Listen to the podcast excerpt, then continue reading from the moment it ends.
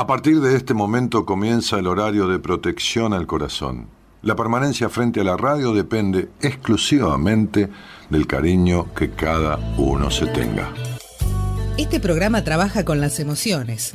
Cualquier semejanza con la realidad es tu responsabilidad, ya que solo vos podrás afrontar lo que fuiste, lo que sos y lo que querés ser ante un imprevisto impacto con ciertas verdades que desconocías. Entendemos que quizás hayas estado huyendo demasiado. Es hora de dejar de escapar. Gracias por volar con buenas compañías. Con ustedes, Daniel Martínez. Hola, buenas noches, ¿cómo estás?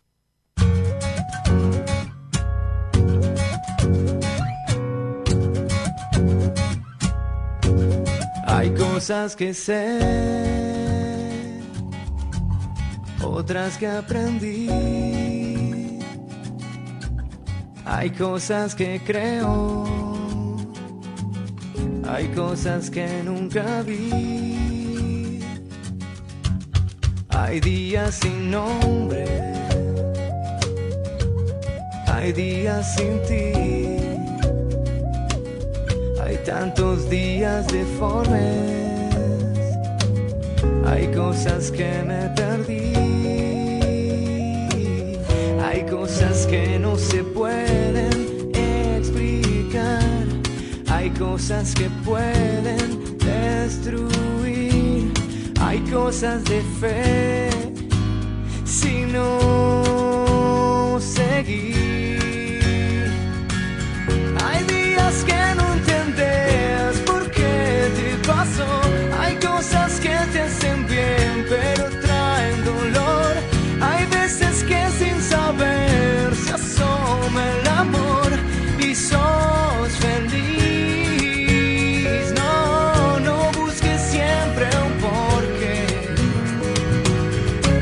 Cosas pasan por algo.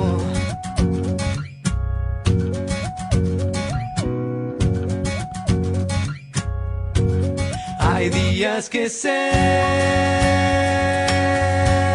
parecen sufrir. Hay días que tanto te falta el amor que preferís no vivir. Hay cosas que no se pueden explicar. Hay cosas que pueden destruir. Hay cosas de fe si no seguir. Hay días que no entendés por qué te pasó. Hay cosas que te hacen bien, pero traen dolor. Hay veces que sin saber se asoma el amor y sos feliz. No, no busques siempre un porqué. Las cosas pasan por algo.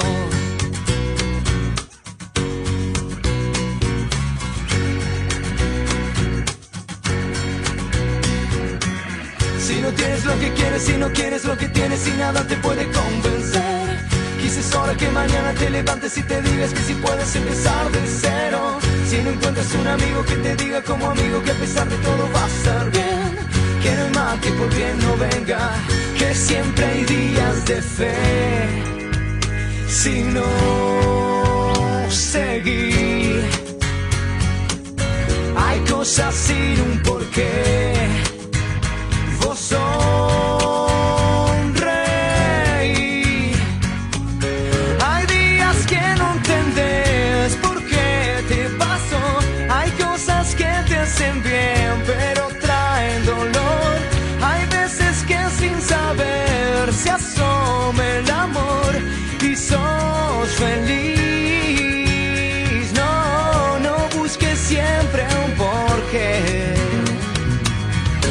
Cosas pasan por algo. Las cosas pasan por algo. Bueno, muy bien. Aquí estamos, ¿eh? buenas noches a todos, ¿cómo están? Frío que te cuento en Buenos Aires, parece marzo, abril más o menos. Así, campera, escúchame, campera de, de- de- no sé qué, de la, con tipo, ves adentro, tipo, tipo polar adentro, ¿no? Del lado de adentro. Una cosa espectacular, el frío que hace. ¿Cuánto hace ahí? ¿Qué tenés en pantalla vos temperatura? ¿Eh? ¿17? No, pero la sensación térmica debe ser 14, 13. Hay viento y del lado del río y está fresco. Así que no, no, no, no, no. Hace menos, menos, menos temperatura, por lo menos la sensación térmica. Bueno, buenas noches a todos, buenas y no santas, y no tan santas, dice Paula Martín. Sí, no tan santas, no tan santas. ¿eh? Este, cosas que pasan por algo. Qué lindo programa que hicimos el lunes. ¿eh? Gracias por, por tanta felicitación o, elogio, ¿no? Este, un masajito al, al, ego de uno, que está bien, una cuota sana de ego, está perfecto.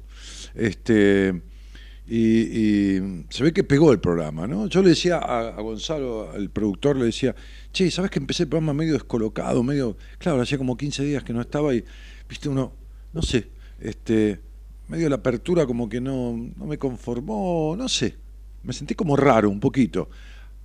Él me dice, no se notó para nada, pero dice, a los 10 minutos ya había cualquier cantidad de gente, pero después enganchamos con unas charlas que fueron bárbaras. ¿eh? Trabajando esta historia del, del, por qué, ¿no? Del por qué te pasa lo que te pasa, el no entender, porque nos pasa a las personas, ¿viste? O sea, yo no te digo querer controlar la vida todo el tiempo, ¿no? Porque hoy tenía, estaba con unas entrevistas de primera vez, este, y, justamente me tocaron dos, dos, dos hombres, ¿no? Va, no me tocaron dos hombres, no es que vinieron entre dos hombres y me tocaron. Me agarraron así y me toquetearon, no. Me tocaron, porque yo no elijo la gente que viene, tocaron dos hombres en el día, como ese día de hombres, tres, tres varones, digamos, no hombres, hombres es, genérico, varones. Y justamente los dos muy controladores, ¿no? De diferentes edades, 50 y monedas de años, uno lo había visto hace 10 años y me dijo, todo lo que me dijiste hace 10 años y lo tengo grabado acá y tenía un cassette, ¿no? Este, este, tan controlador que guardaba el ticket de la entrevista de hace 10 años, ¿no? Tengo el ticket, lo tenía perfecto el ticket, ¿no? una cosa maravillosa, ¿no? Este, y yo me dan, eh, entro en una cochera, hoy fui a una visita médica y, entré a una cochera, agarré el ticket, llegué al edificio, caminé una cuadra y media y ya no sabía dónde estaba el ticket.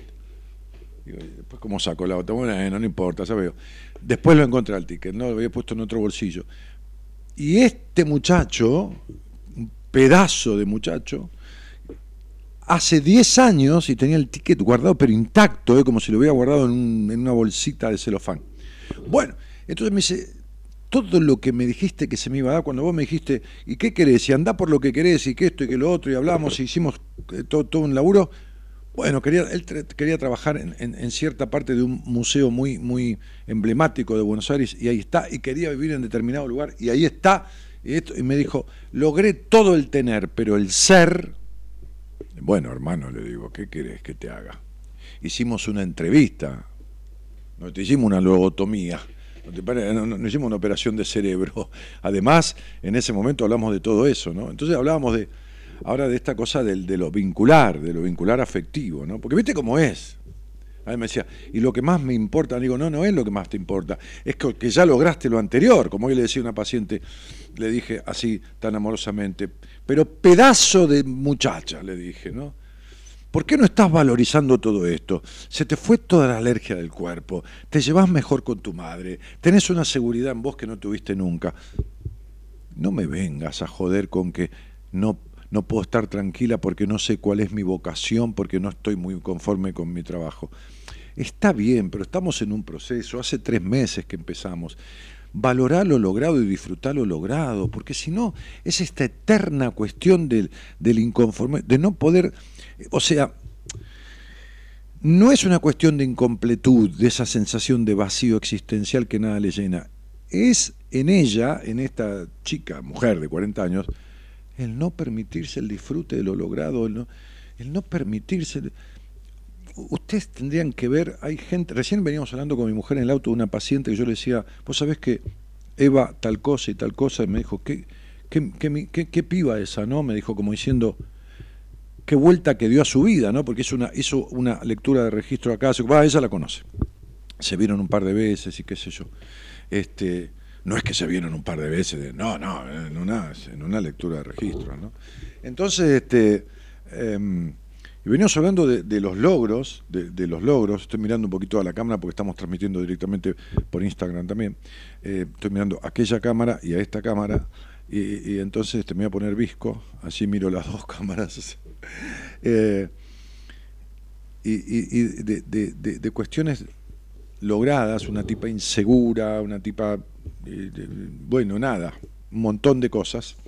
Este, ¿Qué, transformación ha hecho, ¿no? O sea, decía yo ayer, viste, el mundo va como va y, uno no es un superhéroe, nadie lo es. Los superhéroes son de historietas.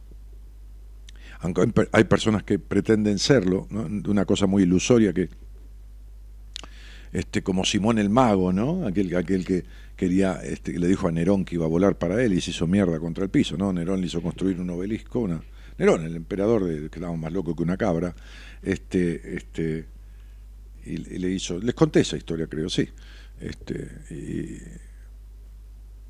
sí, sí, les conté porque Simón, gracias a, Simón está la palabra simonía, ¿no? que tiene que ver con pagar para conseguir un, beneficio, ¿no? sobornar para conseguir un beneficio. Simón, como quería volar, le quiso dar plata a Pedro y Pablo, los apóstoles de Jesús, para que le enseñaran a hacer milagro de, el milagro de volar, ¿no? Y se hizo mierda contra el piso. Pedro y Pablo le dijeron, nosotros te agarraríamos la guita, pero no sabemos cómo es este asunto. Y Jesús no creo que trance, le dijeron. pero de alguna u otra manera, este, digo, no, hay milagros, nadie es un superhéroe, somos todos humanos, ¿eh? vamos hasta donde podemos este, pero sí lo que podemos es mucho más, en muchos casos, de lo que creemos. Lo que podemos es mucho más que lo que creemos. Sobre todo las personas que se sienten minusválidas emocionalmente. ¿eh? no hablo de la minusvalía física ni la disminución de potenciales físicas porque, este, bueno, hemos tenido cerebros, ¿cómo se llama? Stephen, Stephen ¿cómo se llama Gaby? Este, este chico que terminó.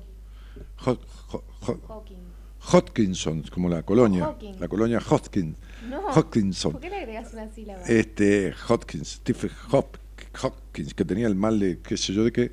Sí, que se comunicaba por la computadora. Sí, sí, que no podían hablar, se comunicaba con la computadora, un fenómeno, el tipo, un animal de... Bueno, pero digo, este, los peores minusválidos, en, el sentido más respetuoso de la palabra, son los minusválidos emocionales. Aquellos que se creen poca cosa, aquellos que creen que no merecen, aquellos que se conforman hasta con el golpe, ¿eh? como este muchacho que salió el otro día al aire golpeado por, por ¿no? este, este, este, golpeado, vituperado y maltratado por la mujer con la que sale, que hoy tuve un caso similar, ¿no? O sea, este, él me decía, yo, la amo, ¿no? Es la mujer que más me gusta en mi vida, ¿no? Hace un año que salgo, le digo, y entonces, sí, pero ella me dice que no, que no, no, cree en el amor y que siempre me va a meter los cuernos, este, y que sale con otro y me muestra fotos del otro, ¿no? Este, y, qué buen sexo que tenemos, ¿no? Y yo le digo, ah, mira vos, ¿y qué tal el sexo, ¿no? ¿Cuáles son las variantes? Sí, lo único que ella no me deja que la bese, nunca, ¿no? Ah, le digo, hay un sexo sin besarse, ¿no? Digo, ¿cómo estamos hechos mierda, ¿no? ¿Cómo, cómo tenemos concepciones desde, la, desde creerse poca cosa, ¿no? Me creo tan poca cosa que esto me parece mucho, ¿no? O sea, esto que me dan, esta limosna afectiva, ¿no? Este mendrugo, este mendrugo de, no un mendrugo de amor, ¿no? Un mendrugo de amor. Bueno, aunque sea, es un mendrugo de amor. Mendrugo es un pedacito de pan, un mendrugo, ¿no?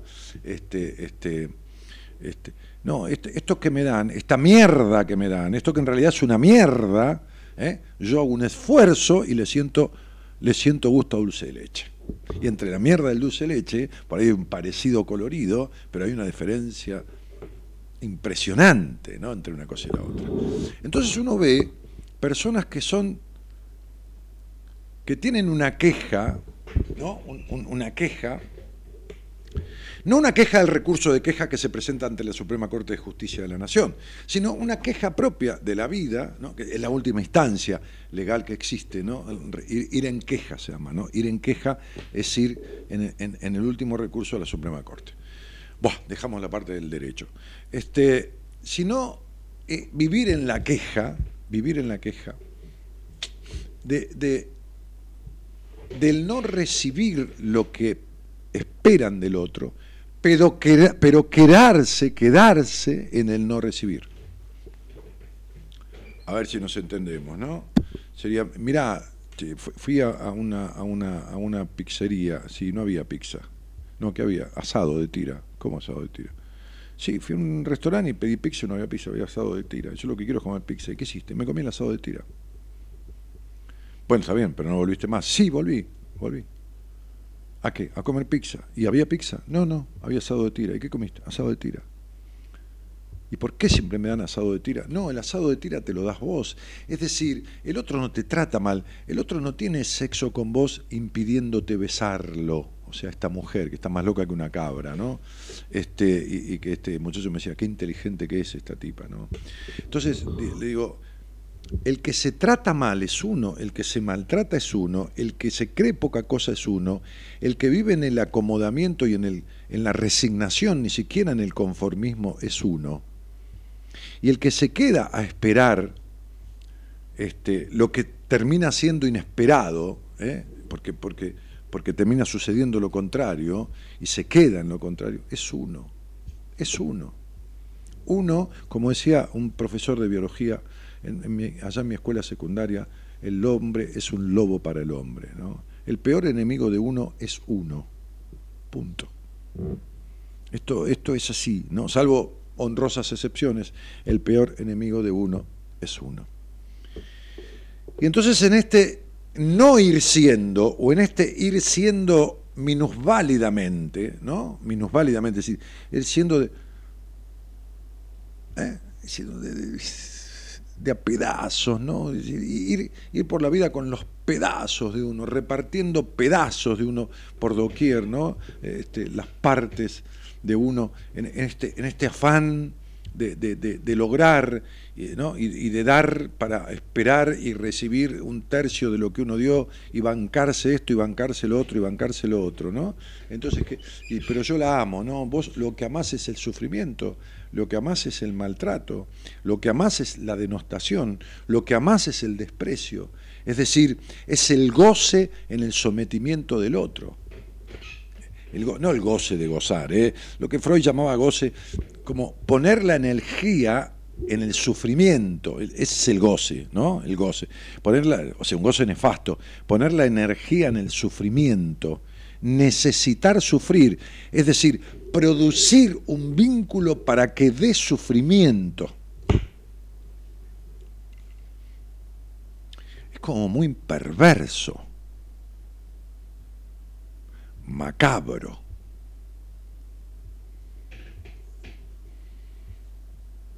Y en realidad uno es perverso con uno mismo. Así que me parece que esto, esto que, titula la canción, que dice las cosas pasan por algo, en realidad yo decía el otro día que la cuestión es entender por qué pasa. Por eso a estos dos muchachos, dos hombres, uno de 38 años, otro de 50, 50 y pico, este, yo les explicaba de dónde y por qué este, le, suceden estas cosas, ¿no? Este, pero sobre todo para qué y cuál es el, el, camino, el tránsito para transformarlas, ¿no? para no repetir. De esto se trata. Bueno, y, en base a ese postulado hicimos un programa el lunes este, que, tuvo unas charlas muy, muy, muy, muy, profundas y fuertes, en, el más amoroso sentido de la palabra, y que, que replicó mucho, ¿no? Es decir, tuvo mucha réplica, este, y, que yo agradezco infinitamente eh, esta confesión, ¿no? Este, este encuentro de confesiones profundas que se produce en el programa, muy, loco, ¿no? Muy loco, 26 años, y, es muy loco que suceda que nos instalamos los dos, el que habla conmigo y yo, este, este, como si estuviéramos solos en el mundo. Es una cosa muy loca, ¿no? Que yo no, qué sé yo, no, no, no, le encuentro explicación, porque vamos a explicarnos y tratar de explicarnos las cosas que, joden, las que, las, que, las que afectan, las que suceden mal. ¿Para qué no vamos a estar explicando las que pasan bien? Estas hay que dejarlas, ¿no? Así que bueno, este, este, nada, Hoy vine acompañado de, mi señora esposa que hizo un postre que no se pudo probar, porque se le, se le, se le empezó a, filtrar por las junturas de la, de la, qué sé yo, de dónde, no sé, no, no, ha quemado cuando entré. Sí, te digo. Se ríe, abrí el micrófono. Este, no, porque yo le dije, yo estaba en mi, consultorio, que le, le dije, mirá, poné un poquito de pescado como lo hago yo, así, así, con el tomate, esto y lo otro, que nunca lo hizo ella, ¿no? Como le da cagazo no hacer las cosas bien, pues así de exigida con ella misma, este, entonces puso, llegué y estaba hecho perfecto el pescado, ¿no? Como yo le dije, le indiqué, una vez que lo haga, no lo haya hecho nunca, eso estaba hecho perfecto, con el tomate a tiempo, la cebolla, todo perfecto. Le dije el, el sazón que tenía que ponerle y todo lo demás. Y ya está, ya aprendió. Pero había lo quemado, digo, quemado, no se puede quemar esto nunca, no se me quemó jamás. Entré yo ya, abrí el palier del, de- del- departamento y abrí el horno prendido. Le digo, pero si esto no es al horno, lo que le indiqué, no, había hecho un postre. Que lo saca y tenía una forma perfecta, la tartera estaba perfecta, pero se le había colado por las endijas de la tartera, como lleva una, una pasta de limón, como, como, un- como una crema de limón arriba. Claro, la crema es media líquida y la tartera tiene sus endijas para ser desfondada. Y se le coló un poco y se le fue al piso del horno y había olor a limón quemado. Pero fueron unas gotas. El postre a mí me salió espectacular. Mañana voy a subir una foto porque no le saqué. Bueno, pero yo te dije, hasta que la crema se solidificó, goteó un poco en el piso del horno. Bueno, mija, ponele gelatina, ponele, ponele un poco de no, gelatina. porque no va con gelatina. No, no, ¿Y no. por qué no va con no, gelatina? No, no va con gelatina, no. Porque se, se cocina la crema misma después de ponerlo en el horno. A Bueno, los pero un 15 poquito de gelatina o un poquito No, de no le voy a poner agar-agar, gelatina. le pones agar-agar. Es nuevo. ¿Sabes lo que es el agar-agar? Sí, pero no le voy a Ah, poner. Muy bien, muy bien, muy bien. No le voy a poner gelatina porque no lleva lo que. ¿La no gelatina me- sabes de dónde viene? No. De los huesos humanos. El agar-agar es natural, es vegetal, pero la gelatina, Mentira, no viene de los huesos humanos. bueno, animales. De los- Ah. De los huesos de animales. De los, bueno, de los, de ser- de ¿De seres- los huevos? De los huevos, de los huevos del toro. No, de los huesos de, de seres vivos. De ahí las coyunturas, Y ¿viste? menos le voy a poner gelatina ahora. Ponele, no le hace nada. No, no me di cuenta que, que el molde era desmontable y la crema, cuando recién la haces antes de cocinarla, es muy líquida, porque lleva casi una taza entera de jugo de limón. A mí me parece bien que vos hayas levantado tu, tu, tu, tu, tu nivel de, de- de- de- no te digo de, de ego, pero sí de, de confianza en vos mismo, me parece muy bien.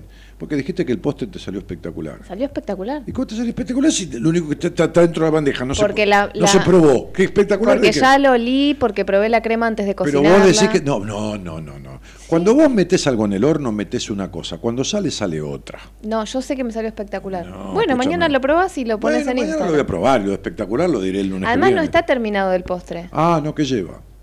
Eh, Hay que enfriarlo.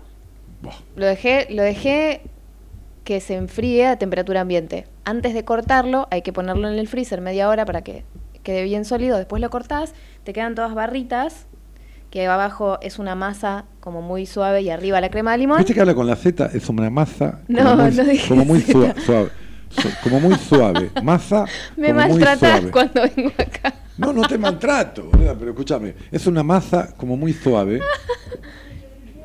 No, que- No, no voy a venir sola. No, bueno, espera.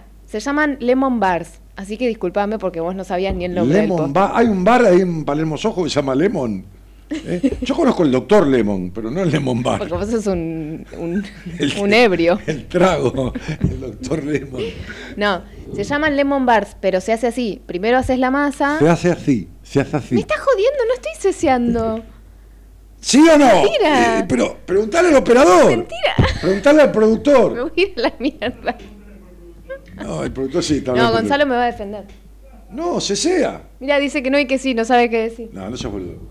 Un poquito no se sea. Vos escuchala. Bueno, tratá de escucharla. No te lo digo en serio. Sí. Tratá de esforzarte. Ponelo Bueno, con eso. pará, no puedo explicar el postre y por ahí la gente quiere saber. ¿Quiere qué? Saber. ¡No! saber, sí, saber, saber, saber. Saber, coño, que quiere saber. La gente quiere saber. No, porque Te los sale madrileño. Bueno, pará, es una masa abajo. Lo escuchaste, ¿no? Es una masa, ¿Me lo escuchaste. jodiendo? Ahí te está diciendo. Señor, a ver, que la, que la audiencia me diga si la tipa no está ceseando. O sea, debe tener un problema, se le escapa el aire. Como se Ay, le- acá hay una chica en Instagram que dice que sí. Como se le escapó la a- crema de limón. voy a cortar la transmisión. Porque la tartera tiene desfondante, ¿viste? La tartera tiene un piso que la levantás así y Desmon- levanta lo- desmontable. Desmontable, pero se defonda. Bueno, entonces, se le escapó el líquido un poquito por ahí cuando puso, se le escapó un poquito por ahí, se le escapa la, la S también. Voy a bloquear en Instagram a todos los que digan que sí. que- No, no, flaca, escuchame una Y cosa. sí, acá los bloqueo, aprieto un botón y los No bloqueo. bloquees nada, la gente está diciendo la verdad. Gaby, traelo y lo compartís con nosotros al postre, dice Cristina. No, se usa cesear, che. ¿Se usa? Bueno, no vas a comer postre. Sí, se usa, es cierto, ¿eh? Que se usa. Imposible ganar al chef Daniel. Claro, no. Pero escuchame. No, discúlpame. ¿Quién dijo eso? eh, no, lo no voy a decir porque después la vas a condenar, pobre Ama- a- a- a- Amalia. La bloqueo también. No, No. mentira. Eh, imposible ganarte en la comida, en la cocina de, de los platos, de lo salado. Ahora, en lo dulce, a- decí la verdad. No, en lo dulce imposible ganarte a vos, pero en la comida, bueno. en la comida dulce, Bueno, entonces a mí esta- no hay que me dé tampoco. Bueno, que esta En señora- lo dulce imposible ganarte, pero en la comida dulce soy bueno yo también, mejor que vos. Mentira. Sos un mentiroso. Bueno, hagamos, haz este postre mañana vos. Y Haz este postre mañana vos. Vos. Ahora vas a- me vas a cargar con eso.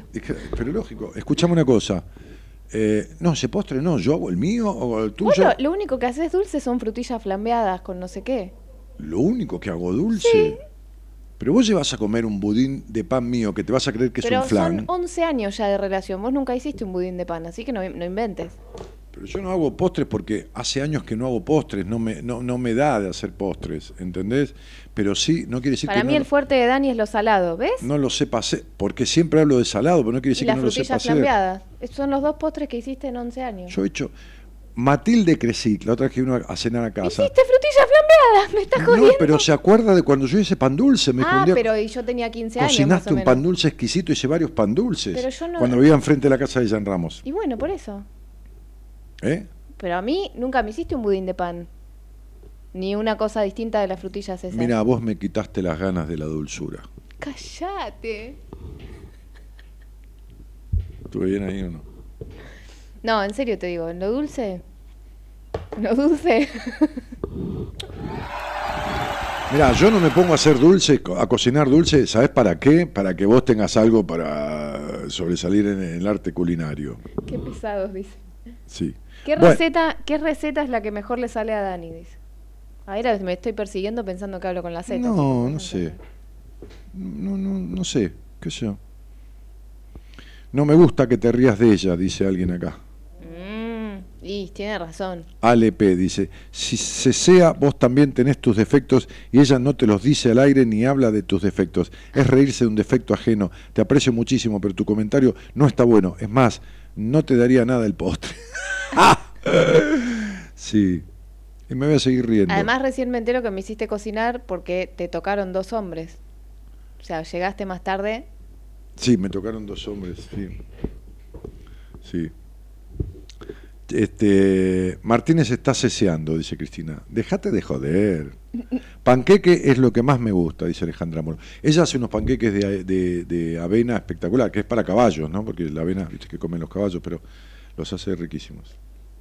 Ah, hoy estás criticón. A, a- No, los caballos comen avena, en serio te digo. Está bien, me alegro por los caballos. Y a mí me das panqueque de avena, como si fuera un caballo, no sé. No, como si fuera un caballo, no, la avena es buenísima.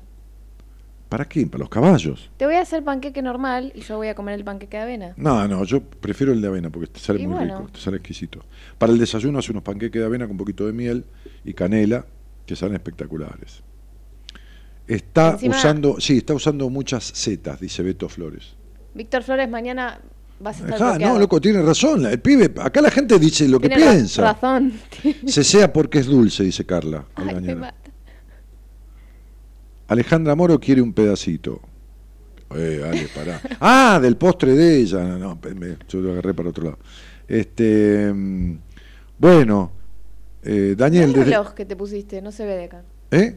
El reloj. ¿Qué tiene el reloj? Y que te combina con lo amarillo de la camisa. Uy, de casualidad. Sí. Mirá, nunca lo pensé. Claro, la camisa, ahora que veo, tiene una cuadrícula un poquito amarilla y yo tengo el reloj amarillo como la... Que sortee un postre y ahí opinamos, dice. Claro, sí te- te- te- tiene razón la gente, flaca.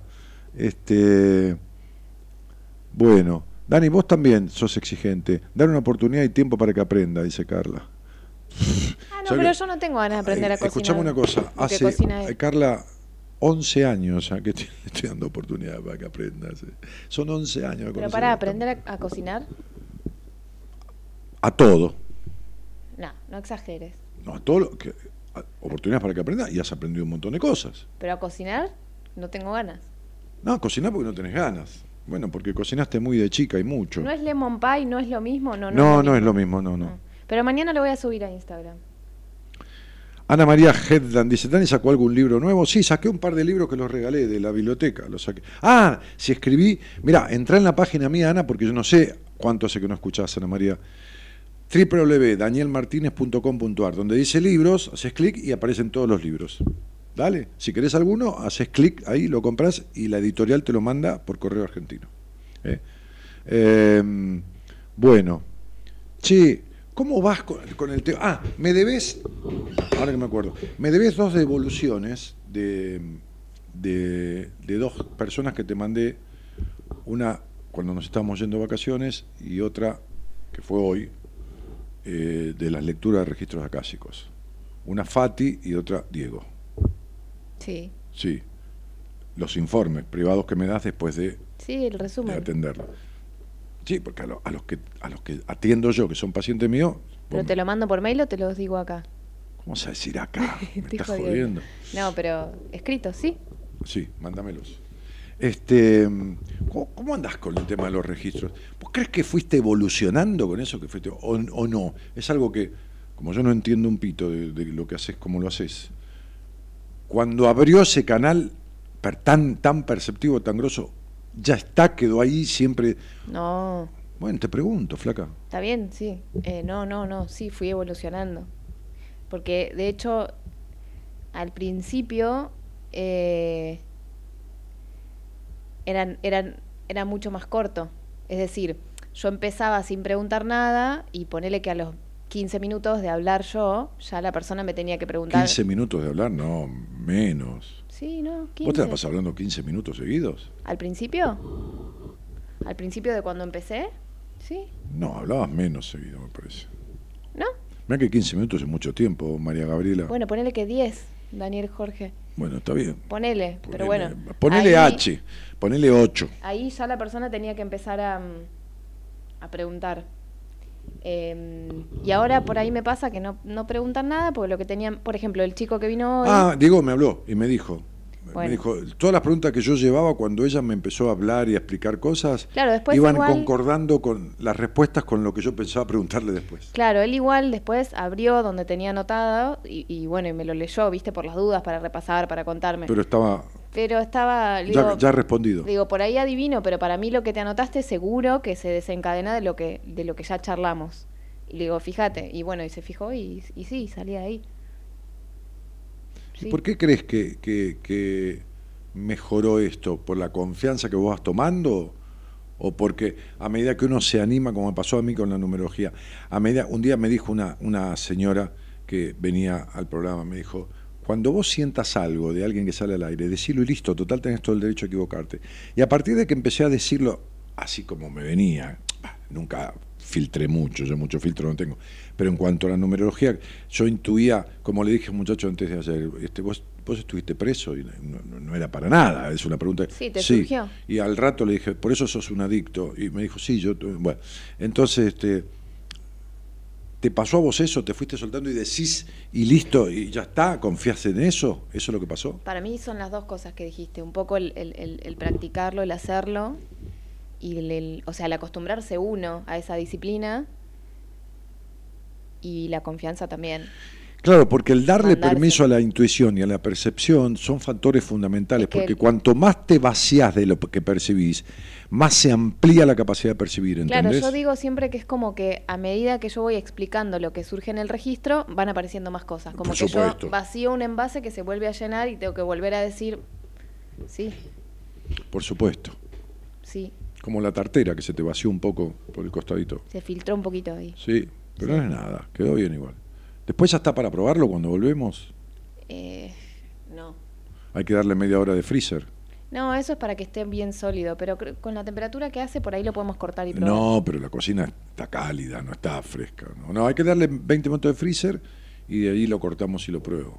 Bueno, Este, bueno, eh, hablemos, ¿eh? Hablemos sobre esto de por qué te pasa lo que te pasa o para qué te pasa, porque debe ser muy, muy, muy hartante, ¿no? Yo, yo he vivido situaciones en mi vida de, subes y bajas en determinadas cuestiones, en determinado tiempo de mi vida, este, que, en algún momento, cuando empecé terapia, este, bueno, al tiempo, durante el trayecto, durante el transcurso de mi proceso psicoterapéutico como paciente, empecé a poder descubrir y explicarme por qué me sucedían y para qué me sucedían. ¿no? ¿Qué era lo que me estaba, cuál era el, mensaje, la simbología de lo que tenía que arreglar ¿no? con esto que me estaba sucediendo? Es decir, ¿qué me quería decir esta situación reiterada en mi vida o esta situación que, que- que nunca cambiaba o que siempre este, sucedía cíclicamente, ¿no? Como decía yo el otro día, comparado con los sueños recurrentes, recurrentemente, ¿no? Recurrentemente. Em, me hiciste, ¿puedo decir algo sí, que me acordé ahora? sí, sí. ¿Viste que hablabas del chico que te fue a ver que tenía el ticket guardado de la primera entrevista? Sí, pero de hace 10 años. Bueno, pero ¿sabes lo que tengo guardado yo? ¿Qué? La flor que me regalaste la primera vez que fuimos a comer. No te puedo creer. Sí. ¿En serio? Que la sequé. En un, Y es, es medio jodido mantenerla en hace un- 11 años, En un libro. 10 años. Mira vos. Sí, me acuerdo que estábamos cenando en el, en el, en la, en la en el patio de, de un restaurante y vino un chico vendiendo rosas. Yo dije, dale una. Sí, que era así como muy ¿Muy qué? cómico de esos que te Ah, muy cómico, muy charlatán, muy, muy buen vendedor. Sí. Sí, me, me tocó justo. Mm. Yo que soy tímido y el pibe me, me convenció. Pero me acuerdo que yo que comimos este, unos espagueti italianos con, con- con salsa de fruto de mar Y una botella de champán. Eso fue lo que cenamos. Bien. Mirá, guardaste la rosa. Ahora me acordé. Qué loco, ¿no? Bueno, Juliana Abigail Alaguibe dice, hola, saludos chicos a todos desde Resistencia. Bueno, gracias. Erika Stephen dice, ¿qué tema están tratando? Recién me prendo. No, un tema de una torta de, de limón y el ceseo de mi mujer que habla con la Z, pero ya se le está haciendo. ¿eh? Eh, parecen los sargentos, dice. Yo tengo guardado hace 20 años el cassette con la entrevista, dice una chica. Acá por Instagram. Hoy duerme en el sillón. ¿Quién, yo o ella? Él no entra en el sillón. 11 años, dice Carla, entonces aceptala, eso es amor. Si te parece que no es amor, bancarte. Teresa Vallejo dice, hola Ani, yo que tuve que aguantar mucho de mi marido, no me gustaría tener que Dani. No es la primera vez que no tratas bien a tu esposa, dice Teresa Vallejo. La gente se toma en serio todo esto, ¿no? Algunos se lo toman en serio, porque la otra mujer se reía, pero... A ver, ¿esta risa quién la puso? ¿Esta? ¿Ella? No, no, no. No, Otras no. personas que leen el comentario y... Ah, que leen el comentario y se le ríen en la Sí, cara. claro. Hace como una hora que me di cuenta de la combinación, dice Analia Santillán. Ah, del reloj. Ah, del reloj, sí. Che, eh, qué lindo, qué lindo. Viva el matrimonio feliz, dice Nidia Llame. ¿Qué le pasa a Dani hoy? Paciencia, porfa, dice Laura. como cada uno escucha lo que quiere. Por eso estás como un potro, Martínez, por los panqueques de avena. Esa. ¡Esa! Un día esto voy a venir relinchando al programa, ¿eh? Este, El video en... castigalo sin postre. El video ahí en la pileta en Instagram, ¿lo pasaste el lunes? Sí, pasamos el video de Piletani. Ah, vos sabés que el- ah, tenemos un video del consultorio nuevo mío, ¿no? Va, nuevo, ya hace dos o tres meses que estoy ahí. Pero está el consult está el video del consultorio del, Sí, pero mandáselo vos a Gonzalo, porque yo acá estoy transmitiendo y si voy a WhatsApp, se me va a cortar la Ah, transmisión. Porque quería mostrarles el lugar donde atiendo, el edificio, el lobby, todo, ¿no? Para que vean que es un lugar divino, apacible. y mándale. Sí, bueno, ahora, ahora, ahora en la tanda se lo mando. Bueno, a ver, vamos a ver los teléfonos. ¿Crees, que conversemos un poquito? Este, a Gaby la, la apagamos ahí, apagamos lo de ella, dejamos de costado.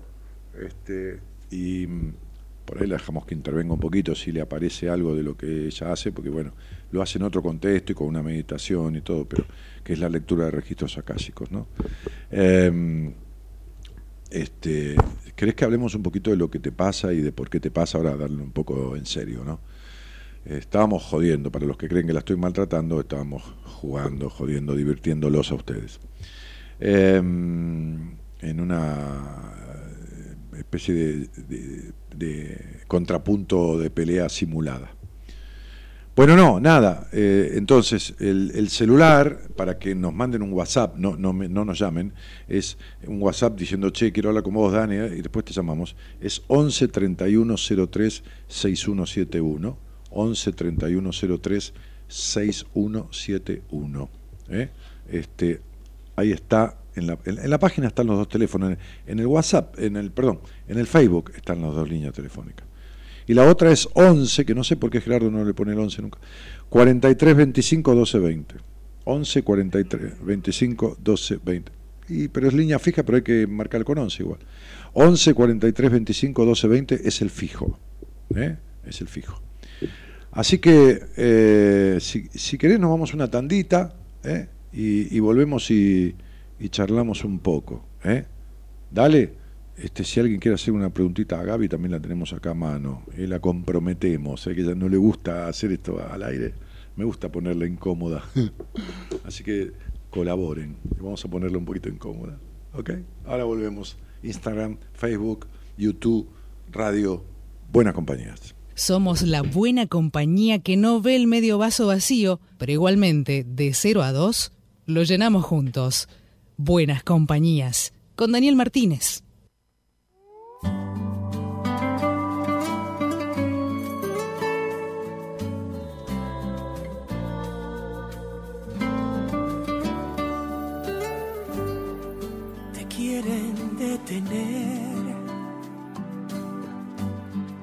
Y te dirán que no, mas no pueden entender lo que hay en tu interior. Te quieren dominar, oh, jugar con tu sentir no comprenderán esa fe, eso que hay en ti. Sabes bien, debes ir dónde va tu sueño, persiguiendo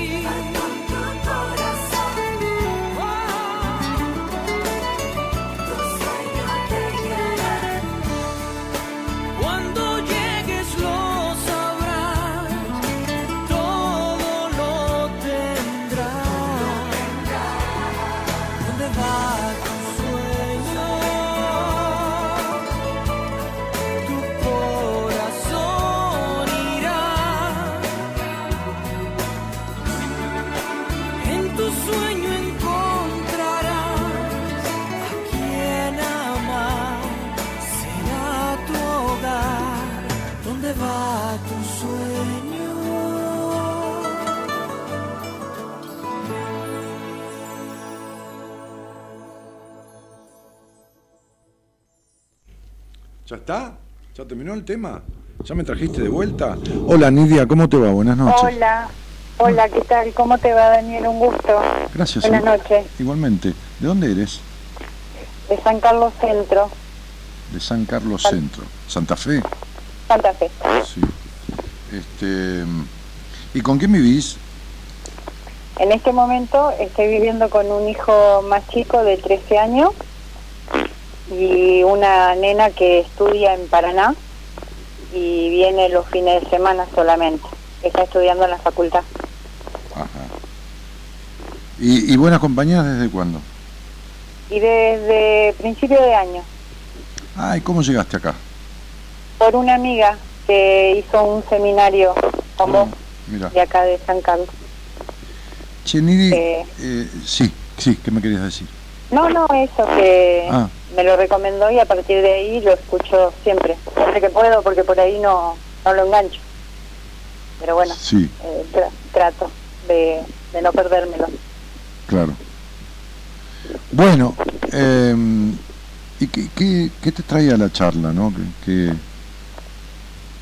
Eh, yo hace bastante que te escucho y siempre algo de todo lo que decís eh, me resuena y bueno, coincide con lo mío.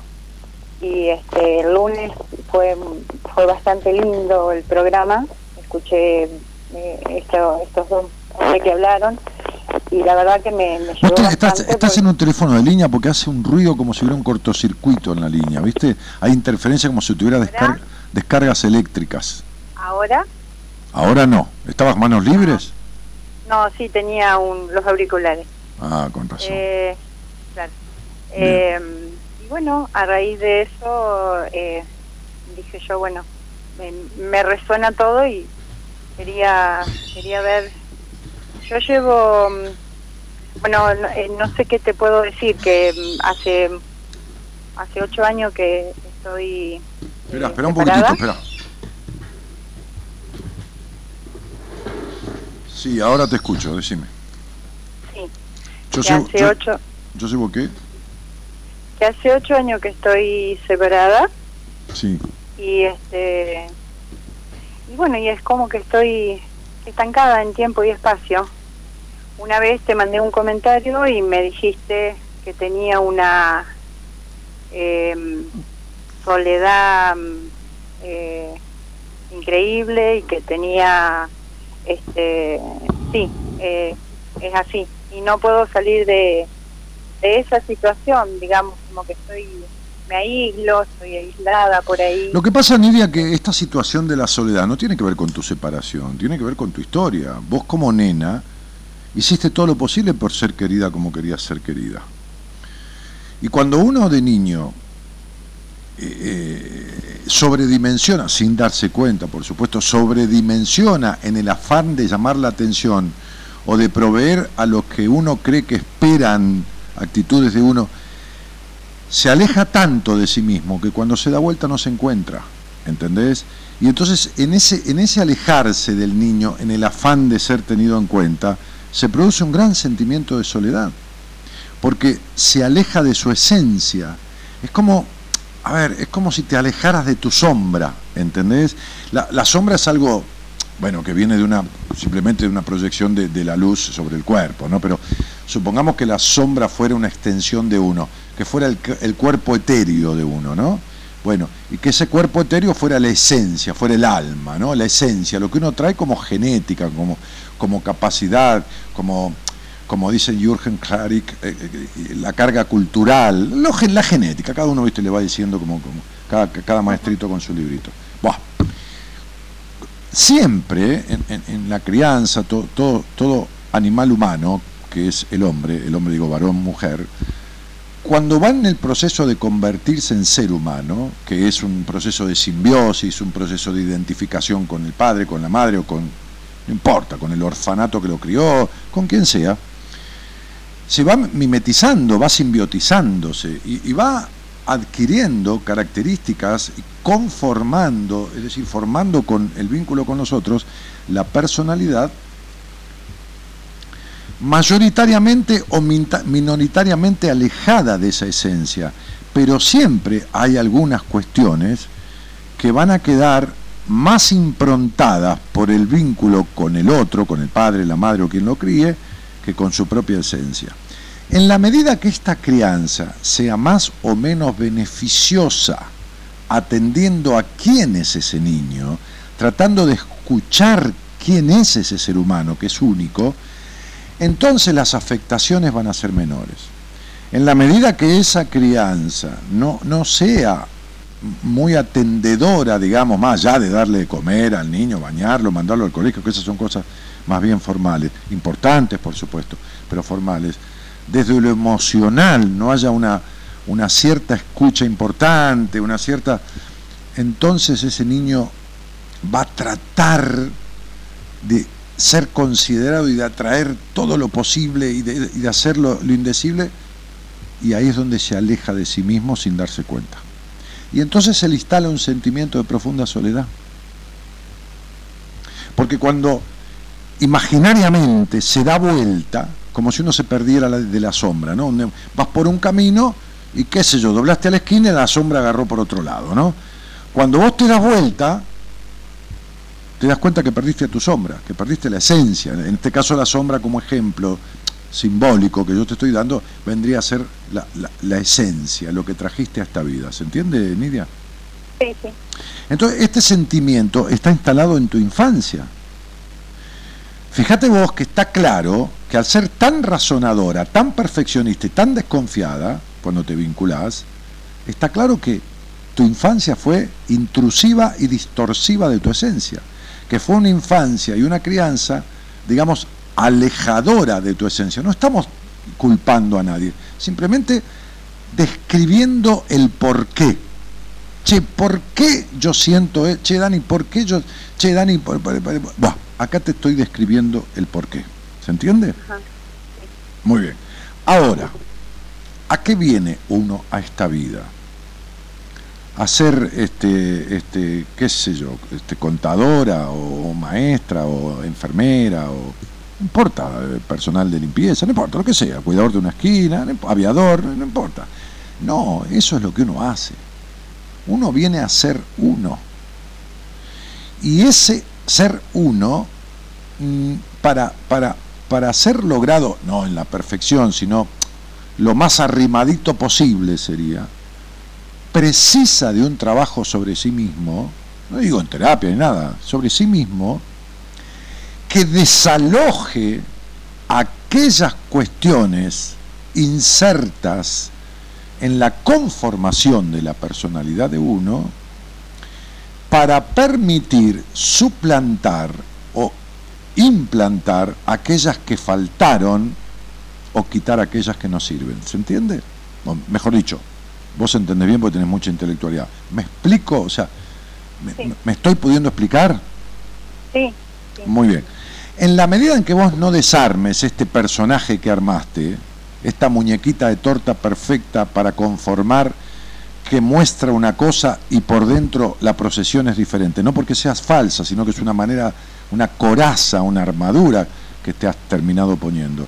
En la medida que no desarmes esto, en la medida que vos no puedas elevar tu alma y vivas en la mente, porque vivís en la razón y en el intelecto, en la mente, en, el hiperrazonamiento agotador, en la medida que vos no desarmes eso, que es una consecuencia de tu infancia, esto va a seguir así, el aislamiento va a ser cada vez más brutal, tu espalda te va a doler cada vez más, cada vez más y, y- y tu confianza en vos misma va a seguir en grado bajo, como siempre.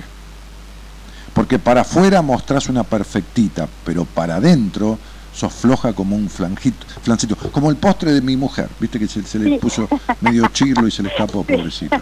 Pobrecita. ¿no? Una genia. Sí. No, es así, el postre que hizo es así. Pero, pero digo, este, eh, eh, esta, esta muñequita de torta, ¿viste cómo son las muñequitas de torta que están perfectitas ahí arriba? Sí, sí, sí. Lo que Eh, pasa es eh, que ter- sí. termina siendo termina siendo internamente un francito chirlo, ¿entendés? Un, un flan- chirlo no de pegar, chirlo de flojito se dice chirlo, decían las abuelas, ¿no? Sí, sí.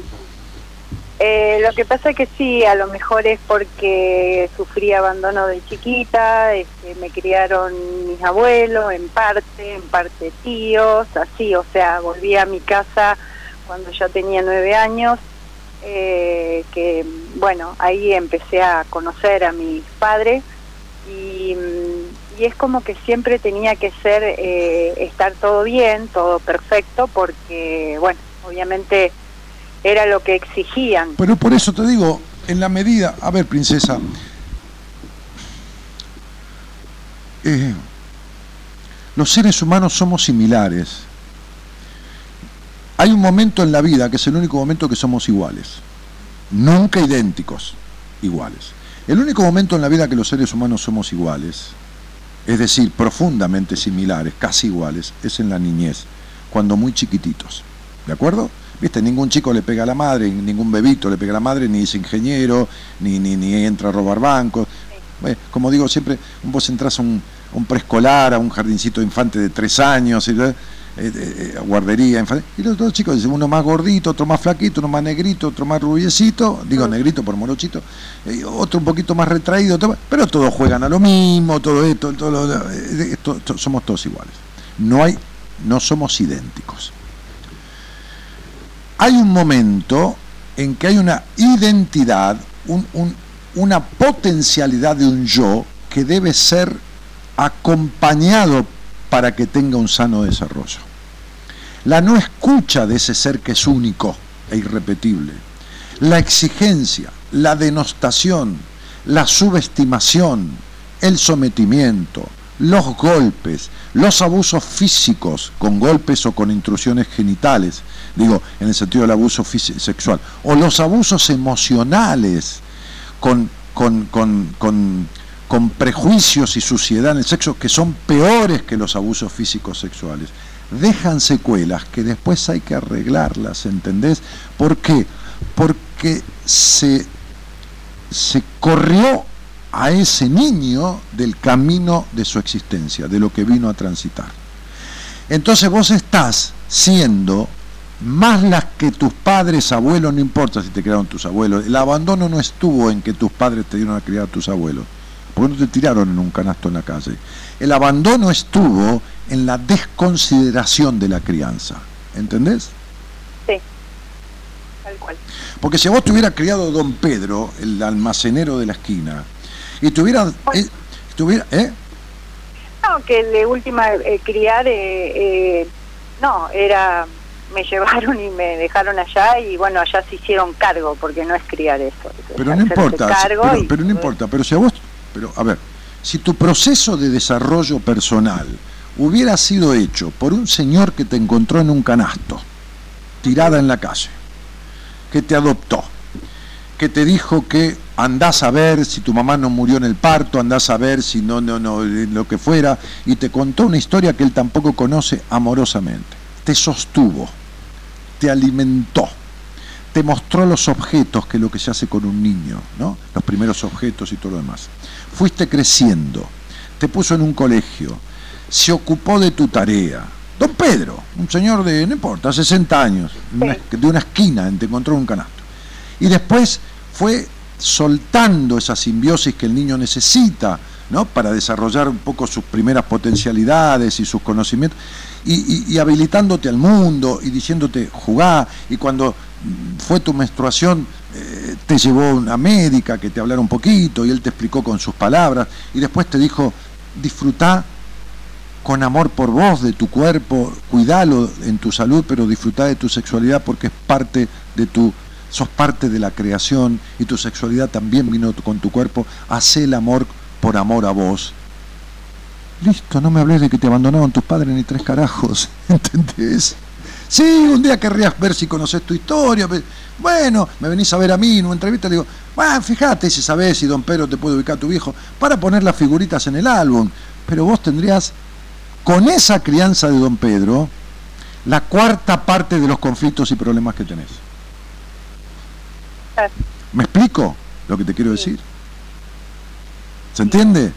Es mejor la mejor de las incubadoras que una madre hija de puta. Es mejor la mejor de las incubadoras que un padre ausente, pelotudo, niño, transgresor o rígido o exigente. ¿Entendés? Tal cual. Más vale una buena incubadora. ¿Entiendes? Sí, Claro, este, pero te lo digo, a ver, lo digo con todo respeto esto. Pero sí, sí, eso es lo que ¿Por me qué? gusta. Porque por lo menos- porque- de una porque- forma que es lo que, porque- lo que- es, es así. Porque cómo mierda le vas a echar la culpa a una, compu- a una incubadora, vas a decir, bueno, me- me- bueno, por lo menos esto me, Sí. me- me dio calor, las enfermeras me dieron una mamadera y yo vivo gracias a la existencia de seres amorosos que yo que soy de atender muchas enfermeras, no, muchas veces tengo en este momento tengo dos pacientes enfermeras y justamente enfermeras de, de, de- de- ¿cómo se llama Gaby de, de la última instancia? Pediatría. Sí, pero de, de- Sí, de enfermos terminales pediátricos. de enfermos terminales pediátricos. Bah, eh, Una, una, dentro de lo que es la enfermería, que yo amo tanto a las enfermeras, ¿no? Porque trabajé en un hospital y para mí son lo más. Este, más allá que sean jodidas, media yegua, viste que a veces, pero, pero son unas divinas, ¿no? Este, este, porque para mí son más importantes que el médico. A es ver, fundamental una enfermera, pero bueno. pero Danielito, En una- este, vamos que te vamos a llevar al hospital, a, la, a la sala de operaciones, Dani. ¿Estás tranquilo, mi vida? ¿Estás, ¿Crees que juegue un truquito con vos antes? Cómete la sopita, dale, que María te Sí. trajo, te trajo la, la- Vení que te limpio un poquito el culo que te hiciste caca, vení. Esto, lo. Olvídate, nena, olvídate. Eso es, es una profesión que Dios y la Virgen. Buah, en Sí. fin. Buah, entonces, Totalmente de acuerdo. entonces, sí, le- es imposible no estar de acuerdo. Yo no tengo nada de enfermero, así que No, a mí que me tocó estar este, con varias oportunidades este, en, en sanatorios y este, bueno, gracias a las enfermeras yo salí adelante un par de veces con, conmigo y con, con uno de mis hijos también. Así que este, sí, muy Bueno, agradecida. por eso, por eso mismo, ¿viste? Este, eh, entonces digo, negra, eh, desde este lugar, eh, digo, es mejor una buena mortadela ante que un mal caviar. Entonces es mejor una adopción de, de alguien que ni te conoce, ponele, este, que, que te dio los factores, nunca la perfección de crianza porque no existe, fundamentales de sustento y desarrollo y habilitación al mundo que, que- que- que padres incongruentes. ¿Qué cree que te diga? Que te críe un padre bajo la exigencia, bajo esto, bajo lo otro. ¿Entendés? Totalmente. Y bueno, entonces, digo, tu tarea... Eso, eso, eso lo, lo sé, sé que, que tuve una madre muy exigente, pero este, bueno, y un padre totalmente estaba, nada más. Eh, pero eh, sé que, que, que mis padres eh, fallaron un montón por el hecho Pero, de que pero no hay padre perfecto. Lo que te estoy diciendo es que los padres son maestros. Los padres o quien carajo lo cría uno es maestro. Maestro de lo que uno debe hacer. Lavarse los dientes, limpiarse el culo, saludar, no matar a nadie, pagar, Sí. pagar y maestros de lo que no se debe hacer. Si vos agarraras lo que te sirve para tu vida de tu crianza, hicieras lo contrario de lo que te inculcaron, que vos sentís que no te es propio, que no te hace centro, listo, tenés resuelto a la mierda, no hace falta ningún terapeuta. Un carajo. A veces yo tengo una entrevista el otro día con esta chica enfermera, ¿no? Que la mandó otra paciente que es enfermera y que esta es compañera y la vio tan bien a la otra, que viste cómo son, sobre todo las mujeres, somos, eh, son mejores que los hombres en esto, ¿no? Pues, che, ¿dónde te cortaste el pelo? Porque te lo dejó divino, ya en lo, de, en lo de Gastón. ¿Y dónde es? Ay, no me hace el teléfono. Eh, Ya quiere ir, ¿entendés? En vez de los tipos, yo a veces voy a ver mis amigos y che, flaco, qué bien te cortaste el pelo. En la puta vida ninguno fue mi peluquero. Y hace 20 años que estamos juntos comiendo los jueves y cada uno tiene su peluquero. Los tipos somos más bolas pesadas, ¿viste? Vamos al mismo club siempre, al mismo lugar con los amigos. En vez de la mina, va acá, está enfervorizada, eh, cambia. Un día va a un club, le gustó el club, al otro, a los 10 días va con el marido, a los 20 días lleva a los hijos, a los 30 días lleva a los padres, a los- La mina arrastra, ¿me entendés? Y cambia, y toma y deja. Tiene más huevos que nosotros. Tiene más huevos, ¿viste? Eh, eh, eh, hay minas que son cagonas, pero la gran mayoría agarra una valija, dos, dos pendejos, y con lo que tiene puesto se va a la mierda y lo, lo deja plantado al tipo y lo manda a la puta que lo parió. Hay tipos que se quedan lo- con, hay, hay tipos que se quedan con la mujer para que le hagan un churrasco, ¿me entendés? Son tan es pelotudos. lo que es lo que hice Y bueno, hace hay- ocho años y bueno, y atrás bueno, y bueno, y bueno, está bien. y Y bueno. tenía supuestamente todo medianamente resuelto y me estanqué. no sé qué pasó. Pero no entiendo qué quiere decir que te estancaste. Me estanqué, estanqué. Este, como que me quedé en ese matrimonio.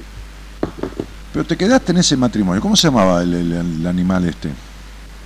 Claudio Luis Ramonda. Yo digo, yo digo animal, animal porque le digo así a los tipos, ¿no? El animal. Este, sí. Claudio, Claudio Luis. Bueno, te, te atacaste en ese matrimonio porque este tipo era un estructurado, insatisfecho, controlador, prejuicioso, limitador. En la puta vida te iba a acompañar a desarrollar ninguna hembra. Era un idiota útil que te servía para seguir manteniendo las mismas exigencias que tuviste en la infancia y no romper las limitaciones que te pusieron en cuanto al disfrute y el placer en tu vida. ¿Entendés? Es decir, te buscaste un cómplice terrible para cometer el asesinato de, de tu esencia. Que no pudiste porque nadie puede asesinar su esencia, pero sí para seguir dejándola en su mínima expresión. Este era Claudio Luis. Un ¿Por qué tipo, un, tipo, un tipo muy edípico por otra parte, ¿eh? muy de su madre, ¿eh? te aclaro. Sí, Ah, bueno, hab- bueno, bueno, ni bueno. hablar. Sí, sí, un tipo que de chico tuvo que ser grande y que la madre no era ninguna mina feliz, ¿eh? bastante infeliz la vieja pobre, bastante... me cagó la vida, bueno. No, no te cagó la vida, vos te la cagaste. bueno. Vos te Sí, yo cagaste. me la cagué. Sí, sí, dejá, dejá la pelotudez infantil de querer echarle Sí. la culpa a una vieja boluda. No, no, no, no. está Infeliz. Ah, eh, bueno, digamos, bueno, no, no, no. tomé a lo mejor las resoluciones. Claro, claro, claro. ¿Qué me vas a venir? Ay, Que la madre de tu marido te cagó la vida. No, No, tu, mar- no. tu marido tenía un ma- tu marido tenía un matrimonio con su madre y, te- y se juntó con vos, que es diferente. Entonces, vos que viviste siempre en un triángulo, porque tu madre se interpuso e interfirió sobre tu vida y tu padre, que era el tercero en discordia, nunca intervino como, como, como venía. De la misma manera te juntaste con Luisito y la madre tenía más huevos que él, ¿entendés?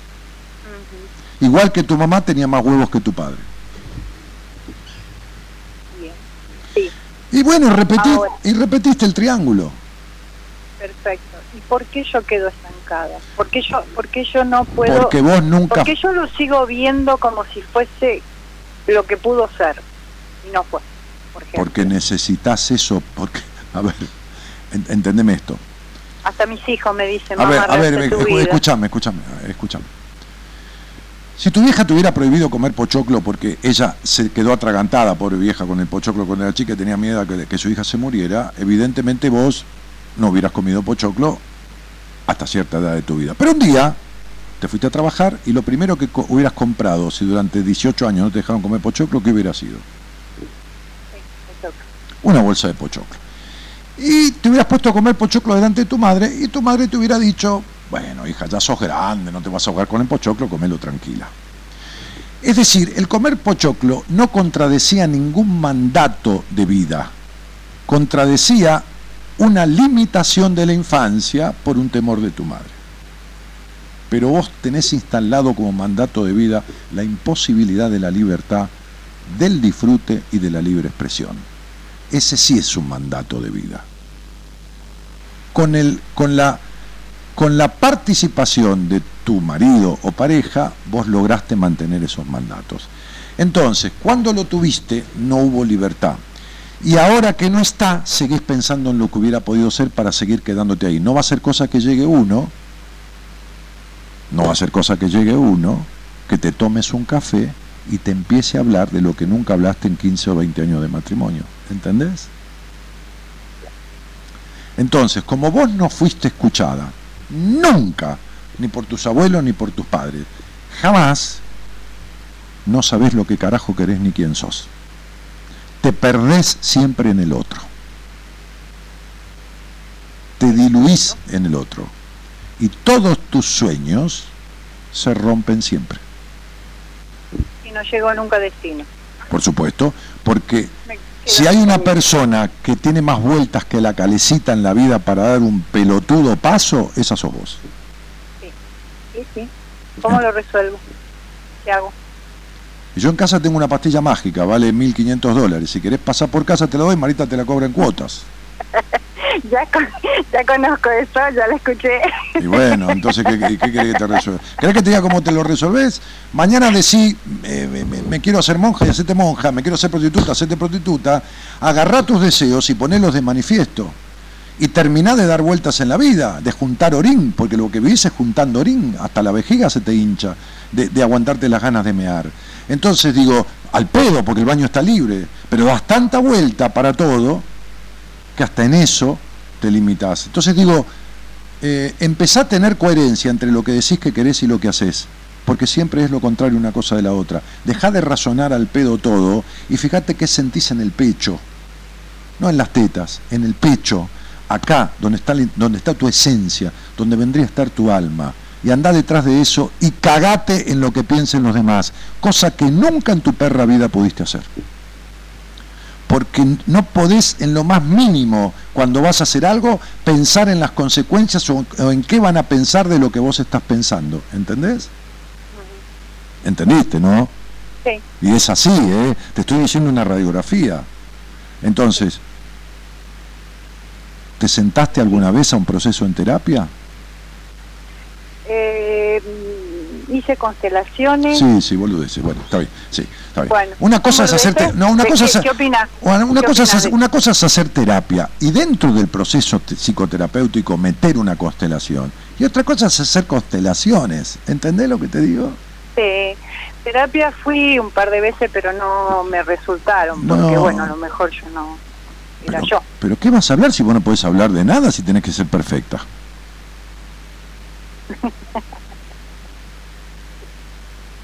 Como mis vestidos. Como tus vestidos, de la misma manera, que son perfectos. Tus vestidos, sí, tal cual. Bueno, por eso te dije que sos una Bueno. muñequita de torta. Entonces, ¿cómo se arregla? Flaca, te describí tu vida, te di detalles. No te voy a hablar más de, de- de- más de esto y no voy a más a fondo ni a lo íntimo porque para qué te voy a hacer pasar vergüenza. Pero digo, o, o- o son conversaciones que no son para tener al aire. Pero de toda, de toda, porque vos te imaginás que el tipo con el que saliste, que es un hombre niño, no puede hacer de ninguna mujer ni siquiera un cuarto de hembra. Olvídate. Eh, no, No, olvídate, olvídate. Olvídate del chico. Ni ahí, no sé cómo tengo cuatro hijos, pero Olvídate, olvídate chico con micropene y eyaculación precoz. ¿Me entendés lo que te digo? Sí. Sí, ya sé. sí, sí.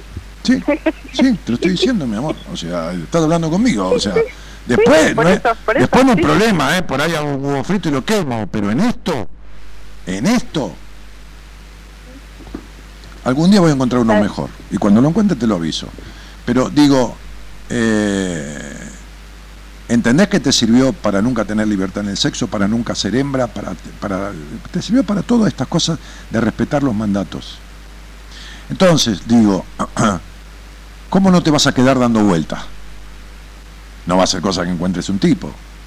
No va a ser cosa que como una muy conocida mujer que seguramente ya no está, que era médica, psiquiatra, psicoanalista y sexóloga. O sea, esto es lo mismo que te diga, era Messi, ¿no? Que digan todos los títulos juntos. Médica, psiquiatra, psicoanalista y sexóloga, que venía a mi programa, una señora muy mayor, muy mayor. En aquel momento eh, Radio Plata era 14 años, 13 años, tenía 71, 72 años. Este, María de las Nieves Esteves. Siempre tenía una columna, venía cada tanto y hablábamos sobre sexual, no sobre genitalidad, sobre sexualidad, en, en- en el, ma- el más respetuoso y amplio sentido de la palabra. Y cerraba su columna diciendo esto. Decía, chicas, chicas, decía así. Pero bien abuela era, ¿eh? Chicas, chicas, decía. A ver, espera. Ah, decía así. Chicas, chicas, el sexo es un juego, la cola no duele y una buena nalgada de vez en cuando viene bien. La vieja decía eso, una divina. Imagínate vos, que estás tan lejos de que la sexualidad sea un juego. Olvídate de la otra parte del cuerpo y encima con un pelotudo te pega un chirlo en el traste. Déjate de joder. Te mando un beso grande, hermana. Algún día Bueno, sentate, gracias. algún día sentate con alguien que sepa y yo te diría lo siguiente, tenés este cincuenta y pico de años, ¿no?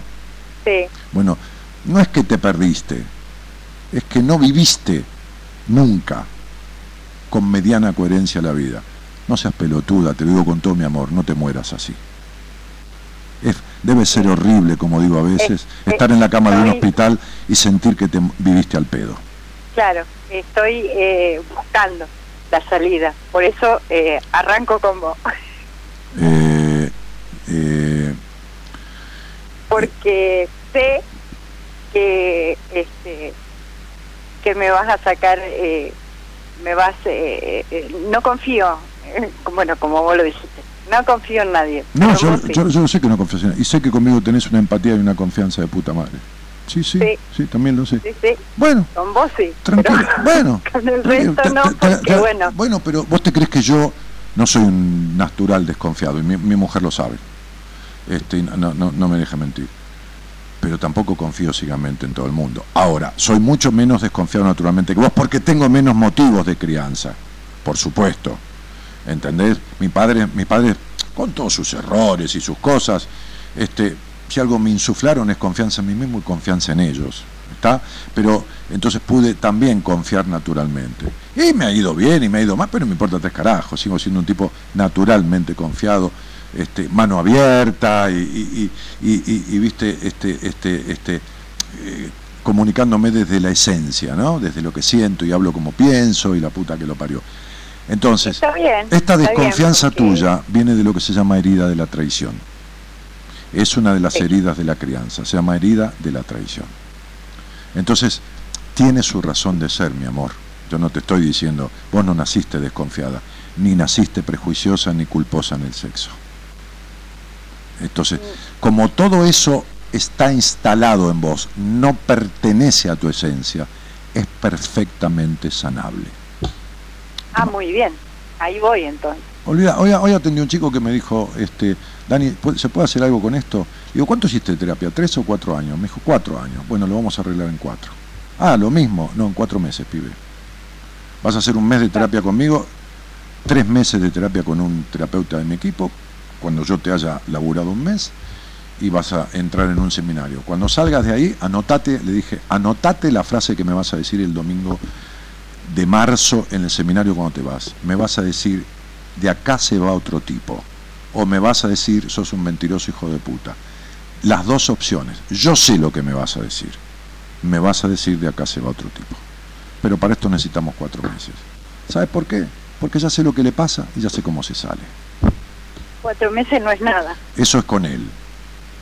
no sí bueno pero Es lo que le dije a él. por eso ya lo sé si vos me decís a mí cuatro meses cuatro meses no es nada cuando No, yo creo vida- que con vos es un trabajito más largo. Va a andar por el medio año. Va a andar Bueno. por, va por los seis meses. Bueno, hija, no, me- no, no, me, no me jodas más. ¿Qué querés? ¿Que te dé la sangre? Me, me- me estás chupando la sangre. Basta. Chau, no jodas más. Bueno, chao, Chao. chao. Chao. Gracias. Somos la buena compañía que no ve el medio vaso vacío, pero igualmente, de 0 a 2, ¿A qué pasó? lo llenamos Ah, juntos. Eh, ¿La escuchabas a la señora? ¿Estás Sí, sí, sí. ¿Y qué, qué, qué te, qué, te, qué te surgió? Aparte de todo lo que yo le dije, pues ya, ya lo sabés, ¿no?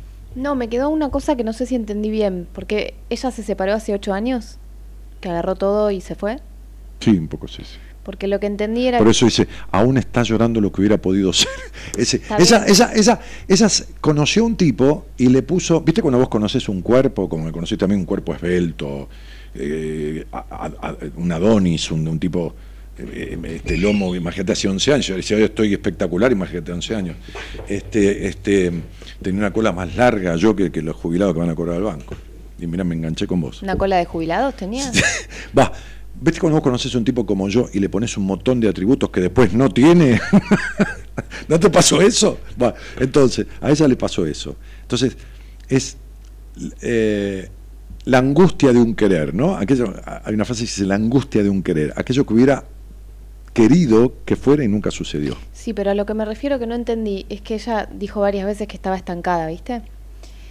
Y que creo que en realidad se refería a que ahora se siente, se siente estancada, pero para mí es más un sentirse perdida por no encontrar ella sola los medios, porque tiene mucho de eso también, de, de, de arreglársela sola, de bancarse sola, Por de, supuesto, de, ser perfecta, de comprar mis cerrarse. vestidos. Sí, pero sí, pero no entendí lo de los vestidos tampoco. Porque es una muñequita de torta y se Ah. viste perfecta. Ah. Esa, esa es Y bueno, muñequita. para mí cuando ella dice que está estancada, es como si se le acabaran los recursos, ella piensa, ¿no?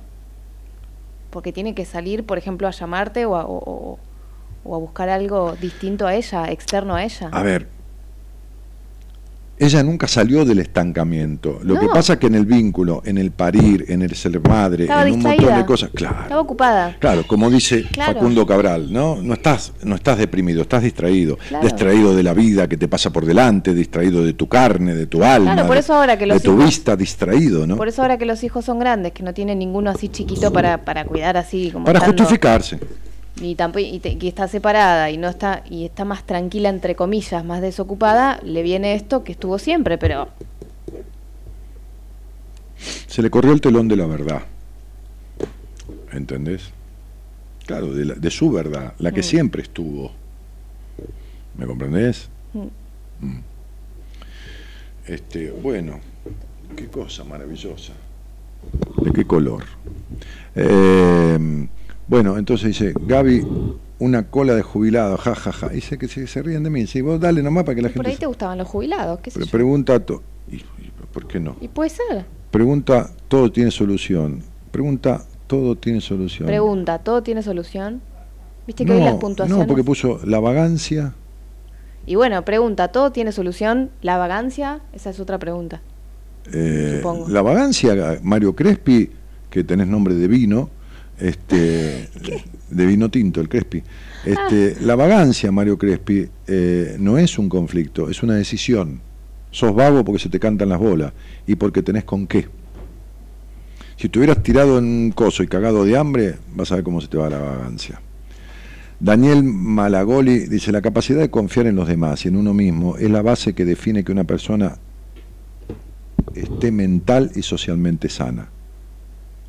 Entre otras tantas cosas. Entre otras tantas cosas, agregó mi mujer, y adhiero a lo que dice ella. Como me dijo el médico hoy, este, un viejo maestro, un médico, un gastroenterólogo de 84 años, dice, y no discuta con su mujer, pues siempre va a tener razón ella. Este, por las dudas. Digo, no, no discute. Dice, no, no, pero por las dudas. Aún cuando chorré el postre. Aún cuando chorreó el postre, dice, sí, no, porque me chorreó, porque la, sade, la, la, la cosa tiene... Pero es verdad, y Sí. encima yo te lo conté porque no me di cuenta. Sí, sí, sí, sí. Y pero tenés razón, es verdad. Si yo un día pero hice- fue un accidente. un día hice un budín de pan y se me fue todo. Y, ¿Cómo todo? Claro, todo por los costados. Me estás jodiendo. Nah, te estoy jodiendo. Ah. A la señora que estuvo hablando le diría, despabilate, amor. Se le puse el tono así tipo Moria Casal. Despabilate, amor. Eh, hola, buenas noches, dice Jenny Judith Altamirano. Eh, tremenda la abuela. Sí, está en vivo. No sé quién habla. Sí, Dani está en vivo. Ah, por mí, si estoy en vivo. Ah, por vos. Sí, estoy. No, no estoy en vivo. Yo nunca me pongo en vivo. No, no. Ah, estoy al aire. Ah, sí, estoy en la realidad. No está grabado. No, ¿qué te haces el tonto? ¿Por qué te haces el tonto? Mira, esta es la cara, esta es la cara que pone cuando se hace el vivo, justamente. Nah, Sí. pero chiquita. Se refiere a que te haces el canchero porque vengo yo. Y No. bueno, el canchero. Nah. Sí. ¿Pero qué Pero me es, na- natural, vos deja que yo lo entiendo. ¿Es natural que yo me haga el canchero? Sí. ¿Pero por qué? ¿Para, Por crear. ¿Para que creas que tenés un hombre canchero? No, porque te sale natural. Yo tengo un hombre canchero, pero a vos te sale natural hacerte el canchero cuando yo vengo. Me estás jodiendo. Pero yo para que la gente se divierta, gorda. Sí, un poco sí. Pero- No, un poco no. En serio. Del todo. Che, eh, me das un, me haces un matecito, poner tranquilizante, pues siempre que está ella me pongo nervioso, poner un, un poco de tranquilizante. ¿eh? No mucho, ¿eh? 3 o 4 miligramos. bueno, ¿qué hay? Hola Dani, quiero una consulta con vos. ¿Cómo hago? Ay, mira, una de las maneras es centrarse en despacito, tener paciencia, pero, pero no de- te dejes estar. Tomá igual la, la lista de espera que hay, porque está como tomado hasta a fines de enero, creo. Pero, pero Marita tiene una lista de espera. Por ejemplo, vi un muchacho que justamente un turno se liberó y él estaba en esa, y lo metió ¿no? anticipado. Entra en mi página web, que es cuál, Gaby, vos que la construiste con tus asesores. www.danielmartinez.com.ar Muy bien, www.danielmartinez.com.ar. Y ahí hay solapas, ¿eh? pestañitas diferentes que dice que yo seminario, libro, eh, mi historia, mis estudios, eh, entrevistas, este, qué sé yo. No, vamos a poner una que diga los postres de mi mujer. Los post, sí, sí, sí. Una sección. Sí. No, vamos a poner una que diga, mi mujer habla a los postres. Bueno, tiene que entrar en la entrevista personal. Claro, dice entrevista personal en la página, ¿eh? vas a ver una foto mía grandota, no te asustes, o cerrar los ojos, o tomate eh, un, un- un dramamine antes para los Sí, mareos. oscurece la pantalla. oscurece la pantalla y ve- te dice entrevista personal en la página, haces clic ahí y, y mandás tu dirección de mail, escribila bien y te va a llegar toda la información. Y si O- no, ojo. O hay un iconito de WhatsApp, Mm. apretás el iconito de WhatsApp y le llega al WhatsApp de Marita directamente. Se te abre la ventana de chat con Marita. De chat con Marita y, y ya le escribís y Marita te va a contestar a tu celular, ¿eh? De- desde la página misma. Hola Dani, yo soy muy desconfiada también. Karen dice. Y, no vivís en paz, Karen. Además vivís discutiendo y vivís celando y demandando atención y un montón de cosas más, Karen, que no sé quién sos, pero ya me surge eso, ¿eh? Pensé que me hablabas a mí, dice Adriana Etel Franco. Y bueno, pero Adriana Etel Franco, vos no haces nada con todo eso. Eh, un cura nos dijo un día que las cuidadoras y las enfermeras éramos ángeles de la guarda y nos bendijo las manos. Sí, bueno. Bueno, bárbaro, sí. Me pasan el teléfono para pedir una sesión con Daniel, dice Rosana Conesa. Bueno, Ro, mira, acabamos de decir eso. Eh, No, pero no postealo, pasaste Gonzalo. el celular de Marita. El celular de Marita está en la página web. Haces clic y te vas al. Bueno, pero la gente puede acceder de distintas maneras. Bueno, 11 25, pero 25 83 75 55. 11 ve- no, no, desde antes, arrancá con el edificio. 11 25 83 7555. Vamos a ver mi consultorio, que lo estuve grabando. Che, es re casero el video, nada Después profesional. lo subo a Instagram porque esto que vas a pasar no le sale a la gente de Ah, Instagram. bueno, subilo a Instagram, dale. Entonces, ahí, ahí está. Fíjate que primero están unas rejas. ¿Cómo uno solo? Ah, no, pará, pará, pará, todavía no, entonces. Pará, pará, pará, pará, pará. Acá, Ah, ah, tengo un reintentar acá. Y salís del ascensor. no spoilees. Ahí, ahí te estoy mandando el otro. ¿Eh? Y si tengo, estoy transmitiendo acá. No, No, puede- él, los grabó. ¿Los grabé yo? No, los grabé yo los videos. Bueno, para que hablamos con Claudia. Claudia, no, con Micaela, perdón, no con Claudia. Hola Mica, ¿cómo te va? Hola, hola Daniel, buenas noches. ¿Cómo Me estás, cielo? Me gusta volver a hablar con vos. ¿Cuándo hablamos por última vez? y mm, hace un poco más de dos años, Mira, mira, mira, mírame los dedos. ¿Me estás viendo los dedos? eh, no, no te estoy viendo porque estaba viendo desde el ¿Qué celu. número puse? y Tiene un 2, tiene un 2. Claro, tengo un dos años. Hace dos años. Te estaba eh, escuchando a través del celu desde, desde, la, desde Face. No, no, no, no, no me acuerdo de la charla, ni, ni, ni me acuerdo del nombre ni nada, pero viste esta cosa mía de decir hace dos años, ¿no? Me viene esa cifra. Buah, Sí, ento- Te entonces, escucho igual hace hace bastante, hace poco más de ocho años, nueve años creo. sí, Clau, eh, eh, Mica, digo, ¿y de dónde sos? Eh, soy de, de Jujuy, de la ciudad de San Pedro. Jujuy, ¿A cuánto está San Pedro de, de San Salvador? de capital, y estamos a mm, 50 kilómetros, Sí, 40 cerquita, por eso me suena así. Eh, che, Flaca, ¿con quién vivís ahora? Eh, bueno, la verdad es que estoy mm, en una relación desde ya que lleva casi tres años y ocho meses más o menos. ¿Cuántos Y- años, negra? Tres años y ocho meses cumplimos ahora en unos días. Ajá. Y, y bueno, hem- eh, hemos hablado mucho de, de- de querer dar un paso más por iniciativa mía, debo reconocerlo. No importa. Y, y bueno, eh, eh, la decisión está, digamos, de, de irnos a vivir juntos y sucede que mm, en estos últimos meses eh, no, no hemos podido no hemos podido concretarlo eh, porque bueno eh, mi pareja tiene siempre algún tipo de motivo o causa que hace que no, no pueda tomar o terminar de tomar esa decisión. Y mm, entiendo que tiene que ver mucho con, con un tema familiar eh, creo que es algo que tiene que ver con la madre eh, su familia es como muy particular Y la Pará, pará, cuando me- la palabra particular es como cuando te dicen, te voy a presentar una chica que no es linda pero es simpática, ¿viste? ¿Entendés? Es la misma. Muy particular, por no decir una manga de pelotudo, hijos de puta, o familia simbiótica, o endo, eh, muy endógena, muy de todos, todos para todos, como los tres moqueteros, ¿viste? Uno para todos y Eh, todos para uno, ¿no? Algo así como los tres moqueteros. Y sí. bueno, sí, Justo tres. Sí, sí, porque son tres, sí. Claro. Sí. Sí, sí. Este, mm, y, y bueno, y, y yo ya estoy como llegando a un punto en el que estoy como muy cansada, ya los alquileres los estoy viendo yo sola, ya estoy todo, ya estoy proyectándome yo sola y, y por ahí dejándolo de, un poco de lado, y Mm, cansada, sé que creo que es la palabra. mm. Y, mm, y bueno, en realidad es una decisión que, que me cuesta todos los días. ¿Cuál decisión, este, Mica? Me sorprende, digamos, a mí misma de cómo, cómo lo estoy tomando, porque en realidad es una persona con la que me siento eh, muy bien, creo que eh, que nunca con nadie me he podido conectar como con esta persona, pero bueno, no entiendo la verdad por qué no, por qué no, por qué no se da, por qué no se puede concretar. Llevamos ya hace más de un, casi un año intentando irnos a Pero y pará, bueno, eh, porque se necesitan dos para bailar el tango. ¿Y por qué no te sentás a hablar en serio?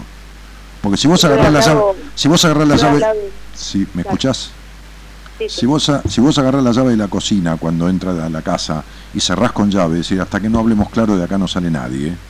Lo que pasa es que no querés enfrentar la situación porque no querés escuchar. Porque si no, no va a haber sustento. ¿Entendés? No va a haber sustento para la conversación. Un día un viejo maestro me dijo, un viejo maestro, un maestro de mi vida, ¿no? Un, tipo que influyó muchísimo para que yo hoy sea lo poco o lo mucho que soy, no importa. Con lo cual yo estoy más que conforme. Los demás por ahí dirán lo que dirán, evaluarán lo que va, pero a mí un día me dijo, hablando de estas cosas, me dijo, mire, cuando yo me recibí, este, ya estaba de novio con Elsa, con mi mujer. Ujú. Entonces empecé a hacer guardias, porque él era médico, hizo residencia en psiquiatría, y me ganaba unos pesitos. Nos queríamos tanto, dijo el viejo, pero tanto, que con los pesitos que me gané, alquilé una pensión con baño compartido. Tenía cama y no tenía cómoda.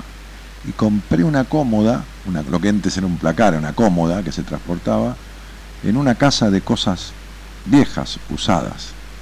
No teníamos nada, pero nos queríamos tanto, me dijo. ¿Me escuchaste? Sí. Bien. Esto es lo que no te pasa a vos. Porque para unirse en una relación no hay que quererse mucho, hay que quererse lo suficiente. Quererse lo suficiente en el sentido no de quererse de cariño o de amor, sino de quererse de querer unirse, quererse con unirse, querer y unirse. Unirse termina con C, S-E, y querer es querer. Querer, C, querer unirse. Hace falta la decisión y hace falta desearlo lo suficiente. Este pibe es de la mamá. Sí. Y bueno, de las dos mamás, porque vos sos la otra. Y cuando una mina tiene un, como vos, tiene un tipo así, es porque el padre la abandonó para el carajo. Entonces agarra un hombre que se le prende a la teta, que parece que nunca se va a separar de ella, pero que a final de cuentas nunca está unido como debe estar unido. Que es lo típico del hombre niño. Entonces, si vos hablaste conmigo hace dos años, ¿de qué hablaste, princesa? ¿Del hogar gris que tuviste, esforzado? ¿Del hogar que donde creciste antes de tiempo y donde careciste de ternura paterna? ¿Hablaste, hablaste, hablamos de ese hogar? No, No. ¿Hablamos de lo discutidora que sos naturalmente? no, eso es una realidad, pero no, hablamos de... No, no, sí, yo sé que es una... me decías que era muy muy niña, que tenía que crecer. Sí. Eso me dijiste la última vez. ¿Y creciste, mi amor? ¿Y La cre- manera... ¿Y creciste, mi amor? Creo que sí. ¿Sí? sí, creo que sí. No. ¿Sabes con quién se ¿Me juntan? ¿Sabes con quién se juntan los hinchas de Boca? Habitualmente. Eh, no, con otros hinchas de boca me Muy bien. Y entonces tenés un hombre niño al lado porque vos sos niña. ¿Está claro? Ah, eh, es decir, no sos niña, sos aniñada, que es diferente. Pero, sí, eso me dijiste. Y bueno, pero, pero sos, pero, pero, eh, a, a ver, ¿vos crees que esta relación es pareja? ¿O que más bien vos sos la que lleva la delantera y, y- y- y tira del carro y el nene va sentado arriba? Sí, siempre he sido Y yo. la bueno, entonces, y bueno, entonces sos la mujer madre. El tipo, eh, eh, como no puede tener sexo con la madre, lo tiene con alguien parecido. Sos parecida a la madre de él. Te pareces muchísimo a la madre de él. Ay, no, no me digas eso. Y sí, bueno, lo lamento, ¿qué querés que te diga? Y sí, y sí, y sí, y seguro. Y seguro, si, si no, él no estaría con vos. Si no te parecieras a la madre, no estaría con vos. A ver, mi mujer se parece mucho a mi madre, en lo bueno.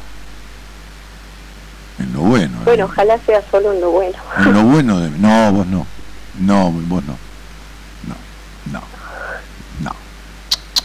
No, porque estás soliviantando un boludo, ¿entendés? Abanicándolo para que sea, siga siendo boludo, apantallándole los huevos, ¿entendés? Para que siga siendo boludo. No, está claro, ¿entendés, no? Sí, Eso es. sí, te entiendo perfectamente. Eh, sí, como no lo vas a entender si lo estás viviendo. ¿Me Sí, comprendés? sucede que ahora estoy como muy cansado ya, entonces eh, trato de hacer los planes y de continuar con lo que ya tenía planeado, pero ya trato de... déjate, déjate de joder. A- además, yo te voy a decir una cosa. Olvídate de esta puta búsqueda que tenés del príncipe azul, esperando que llegue con un caballo blanco y te saque del lado de este tipo y te rescate de, de esta, de, este, de este martirio que tenés, porque ni va a venir ese, ni él se va a convertir en, en eso, ni va a venir ninguno así. ¿Entendés? Porque vos no sos la princesa encantada, entonces jamás va a llegar un príncipe azul, porque la princesa encantada tampoco existe. ¿Qué querés, Gabriela? ¿Decirle algo? Decirle algo, dale. A, a Estoy Micaela. muy callada. Decirle algo a Micaela, dale. No, que estaría bueno, Mica, ¿cómo estás? Hola, hola, hola, ¿cómo estás? Que digo, para que esta situación a vos te angustie tanto, que es como un límite, por ahí estaría bueno que pienses que antes de esta hay un montón de otras situaciones de abandono que por ahí no son tan notorias como el hecho de proyectar un paso más, etcétera, pero que pero que están. Entonces esto es una gota más, no es una una, una única situación. Sí, puede ser, sí, sí. Lo que te quiere decir Gaby es que para que esta situación de que falte un hombre al lado exista y afecte, es porque antes faltó un hombre al lado que no existió y afectó.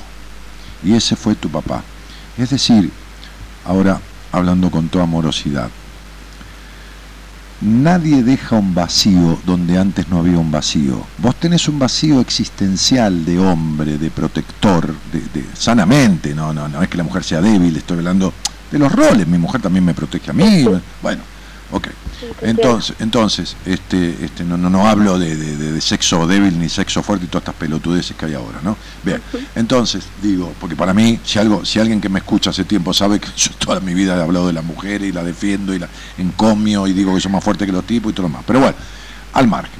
Entonces, digo, la herida del abandono no, es, no se abrió ahora, se reabre o nunca cerró y se profundiza a través de este vínculo en donde no hay hombre sanamente protector en, el rol afectivo, emocional, porque tampoco lo hubo en la infancia, ¿entendés? Y entonces cuando, cuando desde el inconsciente, en lo traumático afectante de la carencia de protección o de ternura paterna, la mujer casi siempre va a elegir dos extremos. Un psicópata, que parece que protege, la encierra y le da la, la atención que el padre no le dio, pero termina cagando a palo o limitando en su vida, o un hombre niño. Pero en cualquiera de los dos casos es abandonada igual porque no hay hombre. Igual que no hubo esa protección que la niña necesitó de sentir que el padre estaba como si fuera Superman que la cuidaba. ¿Entendés? Entiendo. Entonces, esa carencia de ternura paterna, porque papá no estuvo, o porque era un niño, o porque no importa, por lo que fuera o se murió, no importa, no es que no importa, digo, no importa la- el, el motivo específico, pero la carencia existió, se va a seguir repitiendo en tu vida siempre hasta que vos no repares esto. Hasta que no repares esto. Por eso, aunque vos te des cuenta de ciertas cosas, Mica, igualmente seguís dando vueltas y vueltas y vueltas como una calecita. Porque esta, este darte cuenta de esta situación no es de ahora, te tiene los ovarios llenos, pero hace rato que vos sabés esto. Hace rato que sabés que esta relación tiene carencias que para vos son insustituibles, insoslayables. ¿Me comprendés lo que digo? Sí, Vos te bancás un tipo que no sepa cocinar, por decir cualquier cosa, o que no sea muy prolijo y ande meando la tabla del inodoro. Te bancás esto o lo. Lo que no te bancás es la falta de hombre, de sensación de protección, porque esta es una herida traumática de tu vida. Y no es porque se trate de que vaya a vivir con vos. Si va a vivir con vos es peor todavía. ¿Entendés lo que te digo? y vos querés arreglarlo como la mina que quiere arreglarlo quedando embarazada y es peor después. Porque después en vez de, de lo que, porque después de, un tema de lo que hemos hablado también. Sí, tener claro, porque después en vez de tener un hijo tiene dos. Y es difícil que si él es el hombre de la mamá pueda tener un hijo con otra mujer. Eh, sí, de hecho hemos llegado hasta un punto de él sobre todo y bueno, yo también de hacernos estudios y demás porque no no sabemos por qué no, no se ha dado cuando en realidad, bueno, no lo hemos cuidado y demás, porque fue algo que se habló también. Bien, pero los estudios que dieron, mi amor. Tiene escasez de semen, tiene semen. Mira, yo, yo me hice ahora un, un espermograma y, y me dio como un 40%, ¿no? Que es mucho más del límite mínimo. Ahora, ¿qué le dio? ¿Flojo el esperma, cantidad de espermatozoides eh, me- menores o, o a vos te dio alguna imposibilidad fisiológica? ¿O les dio bien a los dos? Nos dieron bien. Bien, entonces, entonces- y a mí también la médica. Bueno, entonces el problema es emocional. Ni vos podés, vos sos más hija que mujer y él es más hijo que hombre. Es decir, son dos personas aniñadas y los niños no pueden tener hijos. ¿Entendés esto? Tenés un bloqueo emocional que no permite retener la posibilidad de un embarazo, ¿se entiende? Sí, pero bueno, quería... sí, sí, sí, te entiendo. Yo una vez atendí a una chica de Australia que vivía en Australia, creo que era argentina, bueno, no sé de dónde, de Córdoba, no, no me acuerdo, no importa. De este tema, después quedó embarazada, por supuesto, pero pero pero hubo que trabajar lo emocional, lo que lo- el bloqueo que ella tenía. Eh, La persona es energía pura. Y los médicos cuando si hay médicos que mandan a terapia a la gente, son los médicos que tratan el, el tema de la infertilidad. Cuando no encuentran nada fisiológico, dicen, mire, vaya a terapia, porque hay un problema psicológico. ¿Entendés? Tu cuerpo está bien. Esto es lo mismo que yo tenía una paciente que se le paralizaba un brazo, la pierna, y el médico la mandó a ver un terapeuta, porque el neurólogo no le encontraba nada, en su cerebro no había nada. Entonces es lo que se llama parálisis histérica, ¿entendés? Se paraliza un miembro, la, la- la- la- la mano, hay, hay lo que se llama ceguera histérica también, te quedas ciega dos o tres horas. Me quedé pensando en lo que me decías de, de la figura paterna y demás. Eh, Sí. Capaz que eso, eh, mi papá es un hombre niño, así como vos se llamás. Yo, yo siempre viví con mi papá, digamos. O sea, Tu y- papá es un hombre, Mira, repetilo, ¿es que, perdón? repetilo, tu papá es un hombre Niño. niño, igual que de la pareja que tenés. Por eso te dije que el hombre de tu vida es tu papá.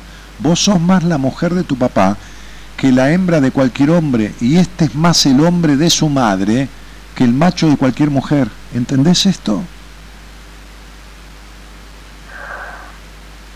Sí, puede ser porque siempre estoy pendiente de que... Vos tenés una dependencia No emocional del pasado y el hombre de tu vida es tu papá.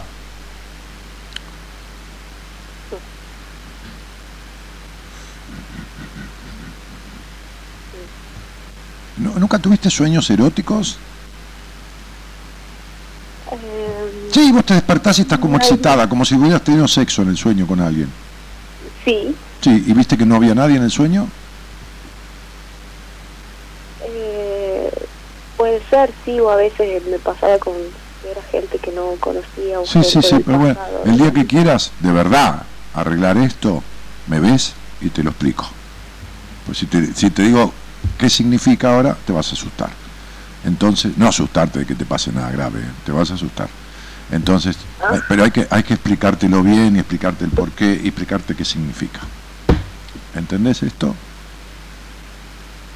Sí, Daniel. Vos sos la mujer de tu papá y tu papá es el hombre de tu vida. Y estás con un tipo que es igual. Ustedes se juntaron para no estar juntos. ¿Entendés? Entonces, bueno, deja de pretender unirte con él y que dar un paso más. ¿Sabes por qué? Porque vos sos la típica mina melancólica, que tenés un vacío existencial que nada te llena y que no podés disfrutar del todo de lo que hay nunca. Siempre parece que te está faltando algo. ¿Lo sabés eso o no lo sabés? Sí. ¿Lo sabés que tenés un estado melancólico fuerte? ¿Lo sabés? No, pero siempre tengo esa sensación de que me falta Y algo. bueno, te lo estoy diciendo. O a veces de quedarme en el pasado. y- Bueno, te lo estoy diciendo. Bueno, por eso. Entonces, deja de querer una cosa más, porque te crees que una casa o la unión civil o matrimonio o que un hijo va a llenar tu vida. No. Va a ser peor el vacío, porque vas a tener el paso que lograste y no, y no vas a tener lo que esperabas. Y va a ser peor la decepción. ¿Se entendió? Perfectamente. Bueno, tenés apenas 33 años. Deberías sentarte a, a- qué sé yo, a arreglarlo. El año que viene esto se termina, ¿eh? Te aclaro. Ajá. Bien o mal, se termina. O sea, no sigue así ni en pedo. Deberías aprovechar el impulso que el año que viene tiene, que es muy grosso, muy grosso, para de alguna manera este, arreglar estas cuestiones. No con este chico, porque el problema es tuyo, no de él, lo lamento, sino de tu historia. Vos sos la mujer de tu papá. Serás la novia de, de Luisito de- o de Juancito, serás la esposa, pero sos la mujer de tu papá. ¿Está claro? Clarísimo, Daniel. Muy bien, mi amor, te mando un beso grande. Otro. Muchas gracias. A ti, princesa.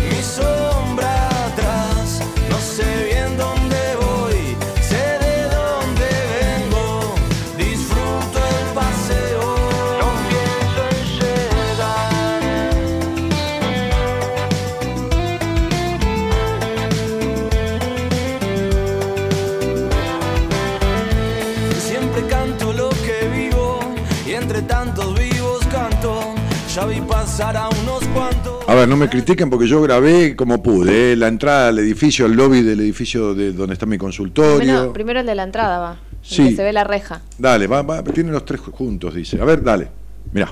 Ahí está. Tiene audio. Donde yo estoy atendiendo, donde está mi consultorio, ¿sí?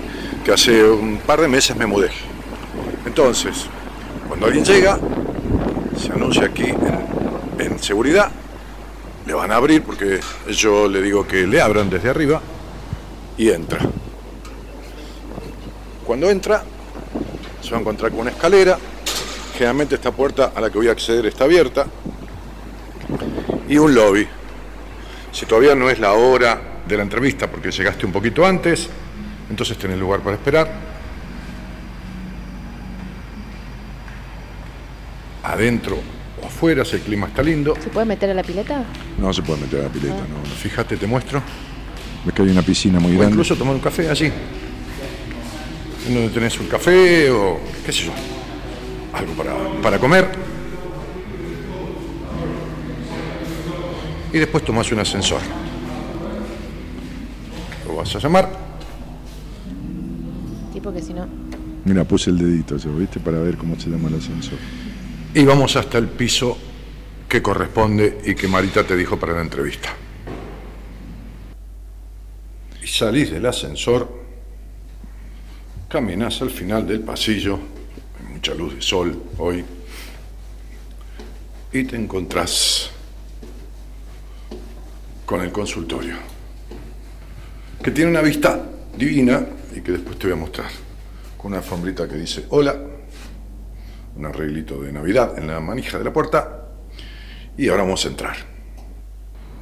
Bueno, estamos dentro, y acá estaremos confortables y tranquilos para esa entrevista, en este escritorio, en donde en la computadora pondré tu nombre, tu fecha de nacimiento y hablaremos tranquilo, despacio, sobre tu vida, tus conflictos, lo que hay que buscar, lo que hay que transformar, cómo cambiar tu mundo. Cuando tengo algunas sesiones, ya sea de pareja o individuales, con pacientes, bueno, nos sentamos acá, ya nos conocemos, más distendidos incluso que en la primera entrevista, nos sentamos en este sector. Eso es. Bueno, tomando algo si hace falta, o si querés. ¿Eh? Ok. Nos vemos por aquí. Ahí está. ¿Viste? ¿Sabes? ¿Eh? ¿Qué significa qué? La estrella. Ah, es una estrella que ella puso porque decoró todo el departamento con cosas de Navidad. Y la estrella tiene luz adentro, tiene lamparitas adentro que iluminan de esos agujeritos, iluminan cada uno. ¿Ves que hay cositas colgadas en la alacena y hay de todo? Este, está muy lindo todo, lo arregló todo mi mujer. Mi mujercita, como diría este, lo- lo- los babosos así. No, mi mujercita. Horrible. ¿Horrible? Sí. ¿No te gusta? Mujer. Mi mujer, sí.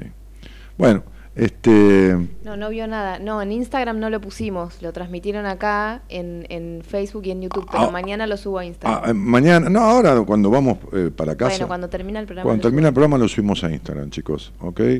Este. Hola Dani, qué lindo estás, dice Daniela. Ah, gracias, Daniela. Decíselo a mi mujer, que nunca dice que estoy lindo, siempre me, me- me dice que, que me falta algo, que soy medio tonto, que sí. Mentira. Mentira. bueno, muy bien. Este, Dani, decile o explícale la definición de amor. Libro Decisiones, dice Carla Algañaras.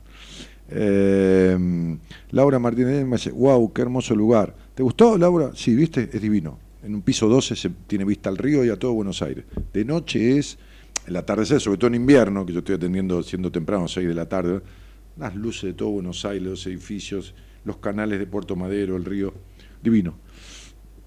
Hermoso, me quedo toda la tarde chusmeando, dice con vos, dice Carla. Eh, felicitaciones, muy bueno, dice Analia. Tomamos un whisky en esos sillones, Dani. Gabriel dice, no, no tengo whisky, no. en serio, no hay, no hay bebidas. ¿Hay una alguna botellita de vino? ¿En, en el consultorio? Sí, no, no hay, porque yo no tomo whisky. Hay alguna cerveza y en la heladera y alguna botellita de vino. yo el otro día fui y había bebidas. Había algunas cosas ahí. ¿Vos decís que trajo a alguien? Y no sé, yo fui a decorar muy, y muy Tengo- este. Tengo alguna pretendiente que se, Inocentemente por que se toma sus whiskachos y... Y bueno. Eso es como piso 25. Dice, no, no, lo que pasa es que el lobby es alto. La altura debe ser de un piso 15 más o menos. Ah, es verdad, el lobby es alto. Sí, es muy Sí. alto, tiene casi tres pisos de altura. Mm. Sí. Este, qué lindo, dice acá. Bueno. Eh, mm, mm, mm. Llama es la única forma para una devolución, dicen acá. Dani, decile que ah, la definición. A ver, se, se me borraron un poco las cosas porque se había cortado la, la pantalla acá. Este, así que perdí Te algunos digo- contactos. Te digo una pregunta de acá de Instagram. Me quiero comunicar con Gaby, ¿cómo hago para entrevista? Gracias. Vicky, a Gaby chamala al teléfono, que es... No, yo- que no me llame. no, mandale un, un mensaje de WhatsApp, que es 11... Y vos te lo tenés que acordar, porque yo me acuerdo del tuyo de memoria. No, nunca me acordé del tuyo ni me acuerdo de tu documento, nada. Ah, esto es terrible, ¿ves? Es Sí, terrible. pero, pero yo me acuerdo de cosas de toda nuestra historia, dónde fuimos a comer, qué comimos, dónde salimos, el color de tu vestido, Ah, qué show si- vimos, todo. y vos pero no te si a mí me pasa algo y vos te acordás de una mierda. Y pero si a mí me pasa algo y tenés que dar mi teléfono, como... Ah, lo busco en el celular. ¿Y si no tenés tu celular? Tengo el celular de paciente que también Y te pero tengo. ponele que te olvidas los dos y, y me tenés Te que tengo llamar. grabado en la entrepierna, a- abajo, Cállate, cerca de, cerca de, no, no, cerca de la rodilla, entre las piernas, digo acá, cerca de la rodilla, en la, en la cara interna del, del, del, bajo muslo, Horrible. en la parte de jugador de básquet, que tengo las piernas duras, ¿viste? Cuando día me tocaste y me dijiste, Sí, que el otro día te dijo el señor, ¿usted juega al básquet? Es muy alto. bueno, eh, Em, 11, no, en serio, 11 Sí, tren- 36 21 60 60 30. 30. 11 36 21 60 30. Ese es el celular de Gaby. 11 36 21 60 30. Mandar un mensaje y decirle, Dani, ¿me explicas un poquito lo No, Dani no, Gaby, Gaby. Gaby, ¿me explicas un poquito lo, lo de rosquitos acásicos? Y te va a mandar toda una información y después, si querés, acordás con eso. Acá hay una chica que se llama Maca que dice, hola, pregunta si ya perdoné a dos hombres que me hicieron daño de chiquita. ¿Por qué me sigue doliendo el alma y atormentando en mi paz ese pasado? Porque perdón no existe. El perdón existe como, como un trabajo profundo que fundamentalmente, cuando salgas al aire conmigo, Maca, o si me ves un día en privado, o al aire, no, no hace falta que me veas en privado, te voy a explicar por qué este perdón no sirvió. ¿Entendés? Pero para nada, ¿eh? Y pero puede que ella piense que perdonó y no perdonó. Sí, olvídate. Ah, Olvídate. Pero es re fácil comprobando, yo se lo voy a demostrar con hechos, en, en- en simple, en un ejemplo, ¿viste? Como yo doy el ejemplo, te voy a decir, che, Maca, vos tal cosa y tal cosa, ¿no? Sí, bueno, ves que nunca perdonaste, así, así se lo voy a explicar. Y se va a dar cuenta. Sí, tenés que darte cuenta, ¿eh?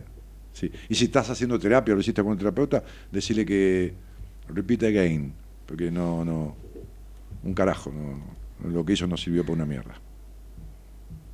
¿Qué pasa? Repeat again. sí, sí. ¿Qué pasa? Ah. No, no, si tenés envidia de mi inglés, viste, decilo, no Mm. tengas problema. Tenés derecho a envidiar mi inglés.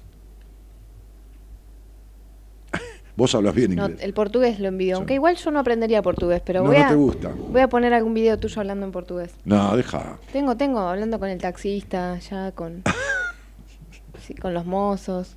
Hablo con las paredes. Yo voy a China, hablo en chino, no aguanto no hablar. No, pero hablas bien portugués. No, hablo portuñol, un brasileirao. Olvídate, no, no, no. Me la rebusco.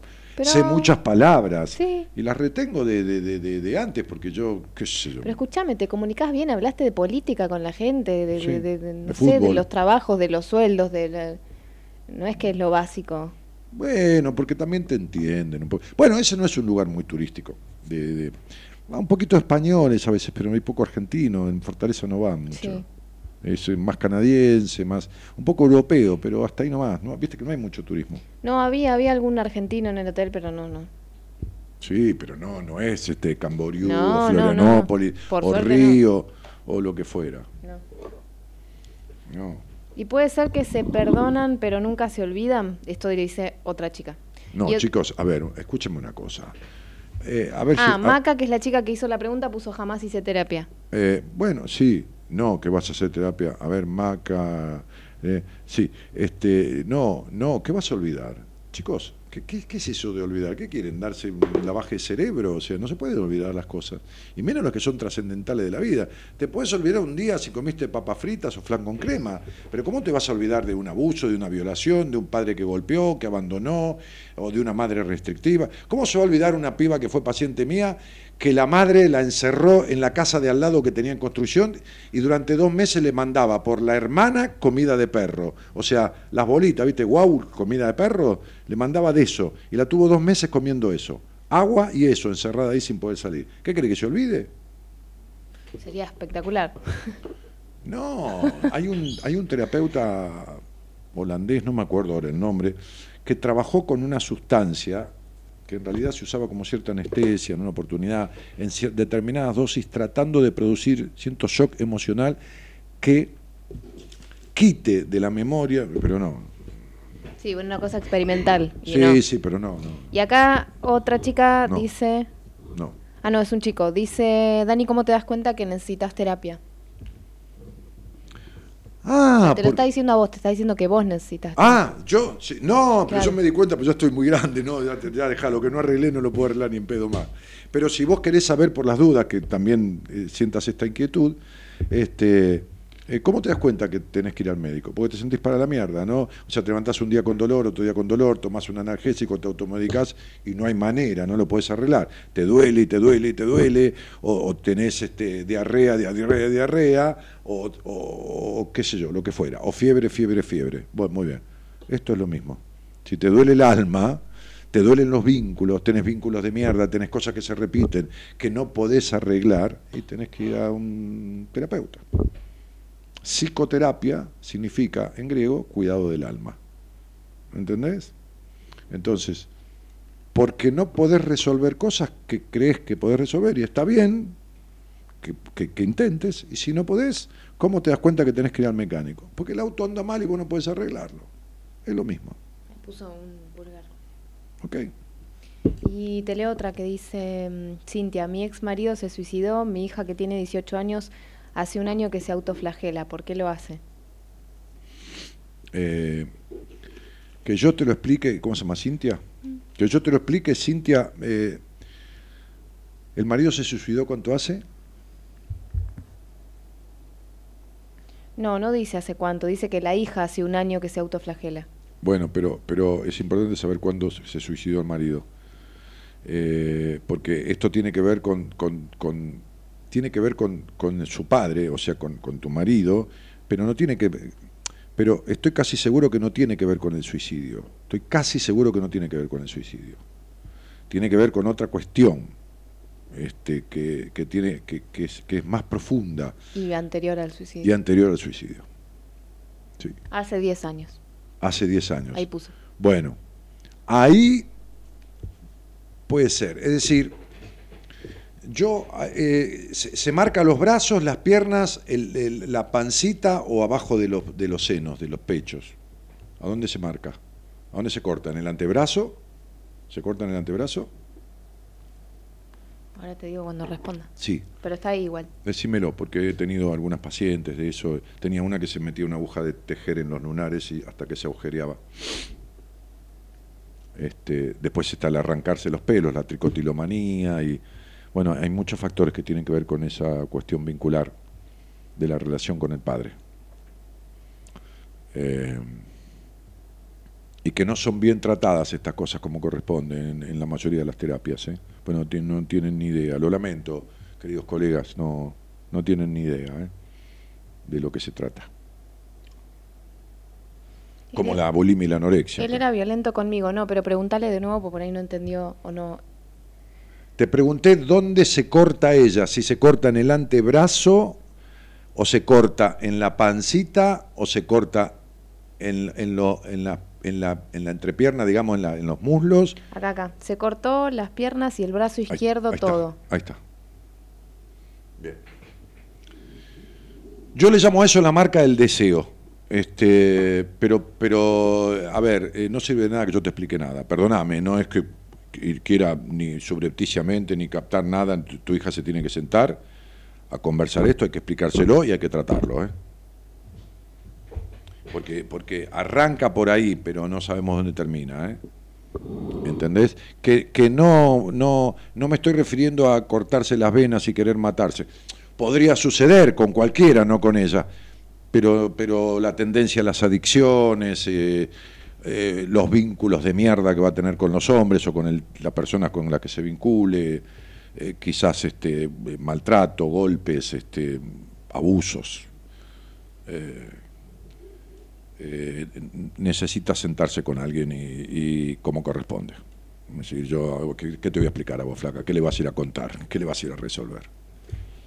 Lo que pasa es que el vacío existencial que tiene esta chica y estas chicas que se cortan y que incluso se enseñan a cortar en internet unas a las otras, este, se les va por unos segundos este, cuando, cuando ven sangre. Y tiene su explicación también. Es como los chicos del Paco, ¿viste? Por unos segundos el efecto que le da el Paco le- le- les calma ese vacío existencial. No, ya fue abusada a los nueve años la hija. Ah, listo, viste. Sí. Y bueno, eh, eh, mirá, el tema, eh, como cualquier cosa que sea afectante a la libertad de un individuo, es serio, pero es muy serio esto a los 18 años. eh.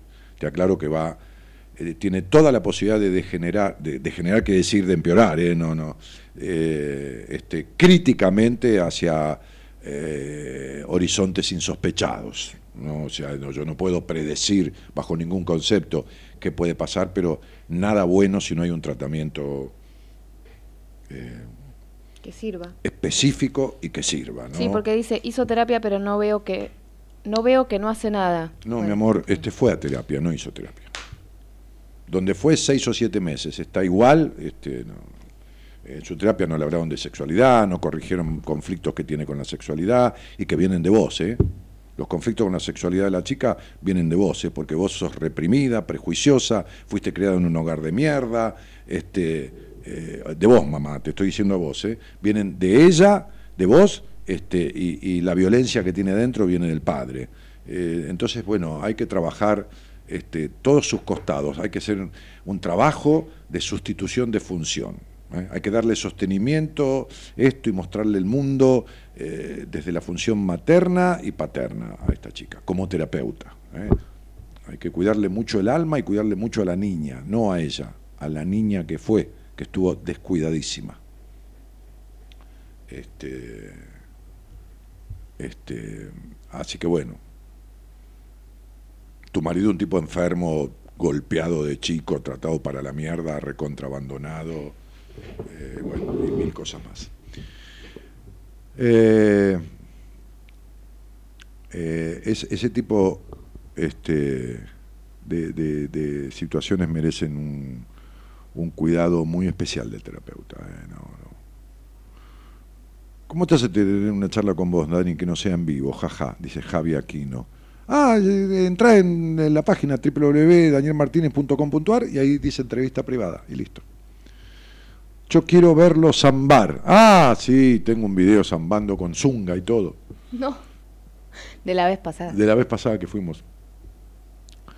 Eh, algo más. Analía Ruiz dice, Dani, este es el año de mi transformación. Ya tengo fecha para entrevista con vos. Bueno, Analía, vamos a ver, para que dejes de dar vuelta, para que seas más fiel a vos y todas estas cosas que hace rato tenés y que son arreglables. ¿eh? Eh, Gabriel dice, vos poné el bulo que el chupi lo pongo yo. Me dice, otro me dice, ¿lo alquilás? Al... No, no lo alquilo.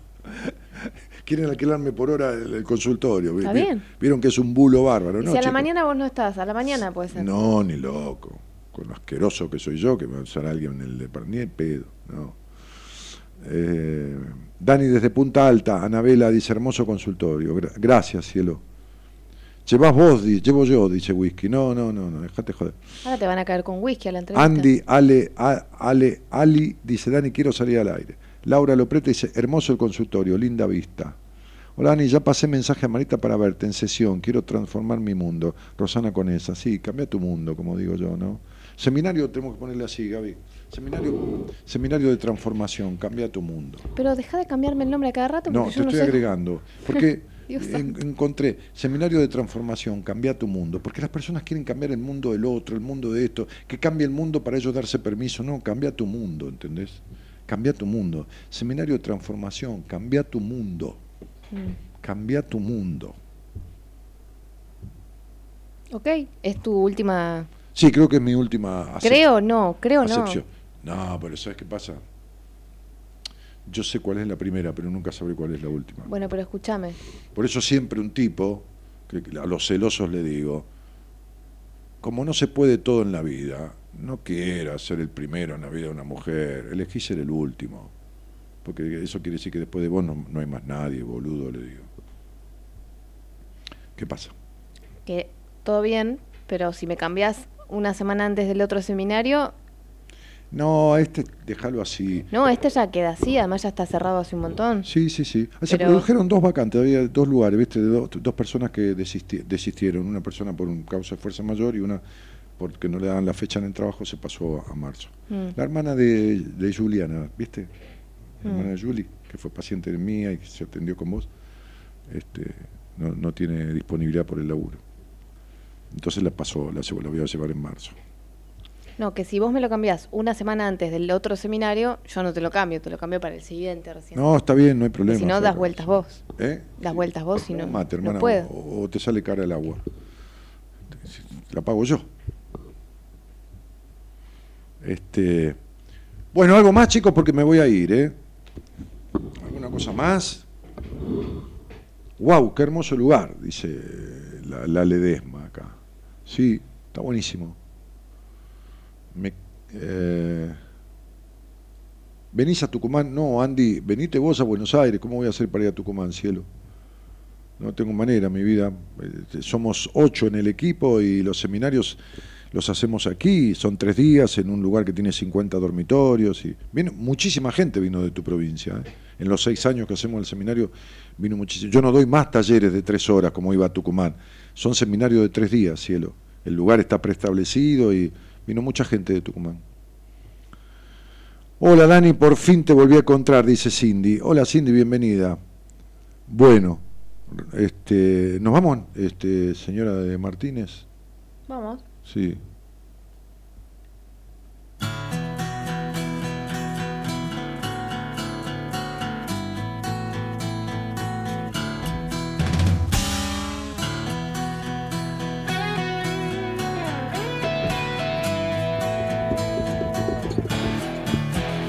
Yo quiero cambiar mi mundo, pronto te veré, dice ahí Fernando. Hay una canción de Mambrú que se llama Cambiar el Mundo. ¿Sí? ¿Hay una canción de Mambrú que se llama? linda. A verla, búscala. No tiene ganas.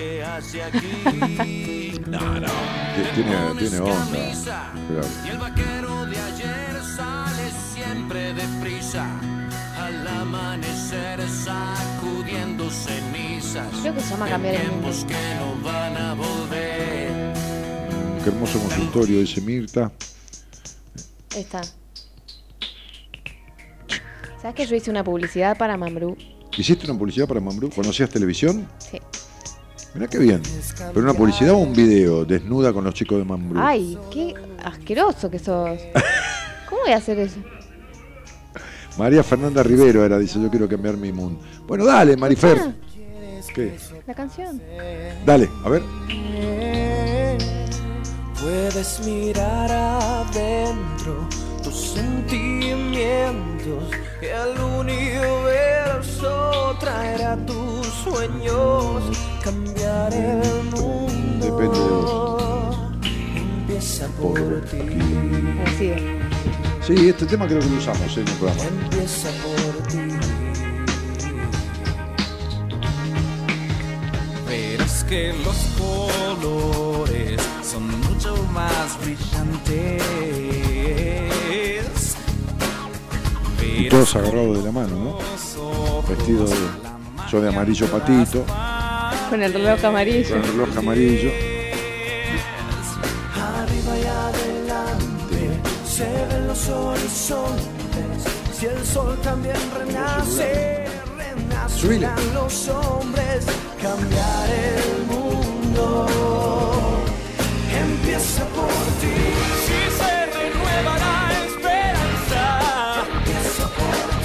Dice con eso, que no te va a andar prendiendo la hora, Se boludo. puede cambiar. Si quiero un cielo nuevo, empieza Empiezo yo primero y elevo una alabanza hacia la humanidad. Empiezo por mí.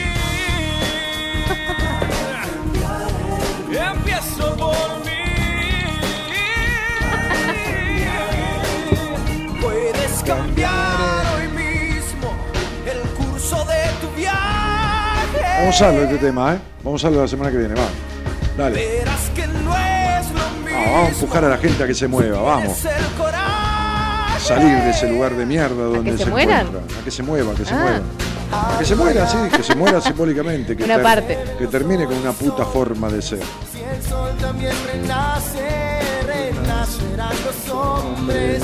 Cambiar el mundo. ¿Sabes que quiero el CD del Caballero Armadura Oxidada? ¿Está en casa o no está en casa? Está en casa exactamente. Pero te lo pedí 40 veces. Mentira. Querida, eh, eh, no, te lo pedí. No, una vez me lo dijiste. Bueno, Dámelo, te lo que quiero pasar canciones de ahí. Bueno,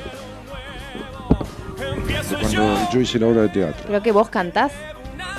En la obra de teatro yo cantaba. Pero el CD tiene canciones con tu voz. Ahí de fondo entro en las canciones, sí. sí. Ah, entonces debe estar roto. No, no. ¿Eh? Si vos actuaste, yo puedo Callate, cantar. nene, que yo actúo re bien. ¿En qué, ¿Cuál era la tira la que tuviste? De... Montecristo, buscame en, que en estoy. Montecristo estaba. Estuvo, hace esos capítulos de Montecristo. Hace más años, boludo, de la época de. Sí, tenía 14, pero me hacían poner de secretaria y me, me pintaban de grande. Mirá. Sí.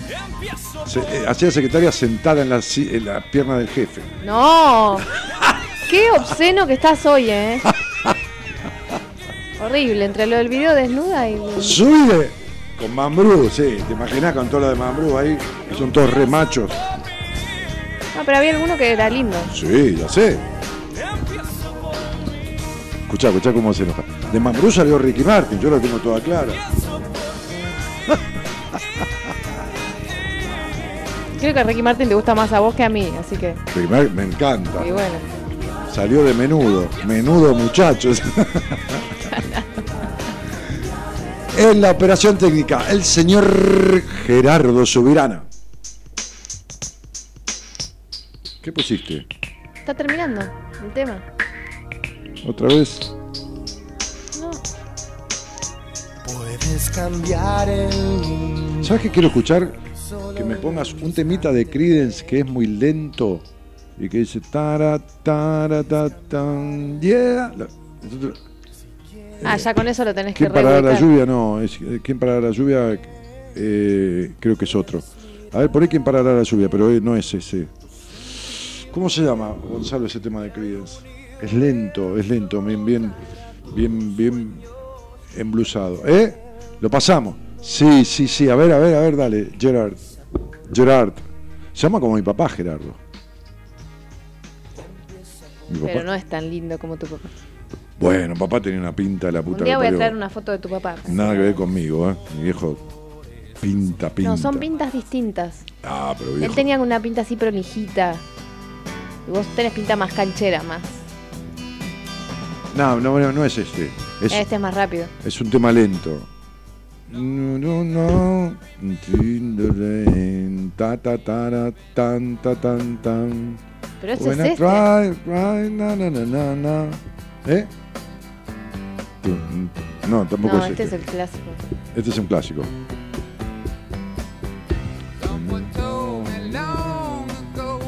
No. ¿Ya sabés cuál es? Ahí está, ahí está. Dale volumen, dale más, dale más. Me mata este tema, mirá. Ah, cómo me gustaría zaparlo en el piano con alguien que toque la viola y el bajo. Escuchá. Put a candle in the window. Qué bárbaro. Cómo me gustan estos ritmos. Bien sul. But I feel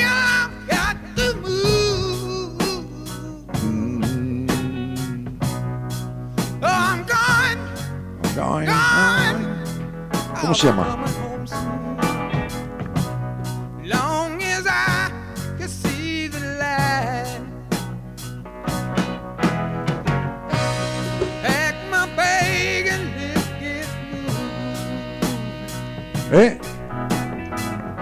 ¿Qué, ¿Qué boludo? Dale, ¿cómo se llama? Decímelo en inglés. Eh, un largo camino para ver la luz. No, mientras pueda seguir viendo la luz. Ah, mientras pueda seguir viendo la luz. See the light. Subí un poquito más, dale, no seas maricón.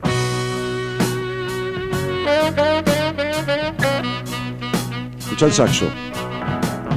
Escucha, eh.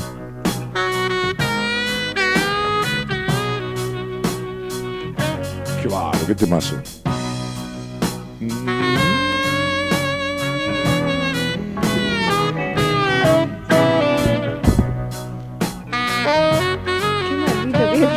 sabe inglés. Carla Cañara dice, temón, para un whisky, dice Gabri. Cualquier cosa para un whisky. vale. claro. El tipo quería chupar, dice. sí, de cualquier manera. Tengo, tengo algunos whisky en casa. ¿eh? Alguna etiqueta negra, un Johnny etiqueta negra, hay, ¿eh? Hay. Los voy a tirar todos. Dale. ¿Qué vas a tirar, nena? Escucha.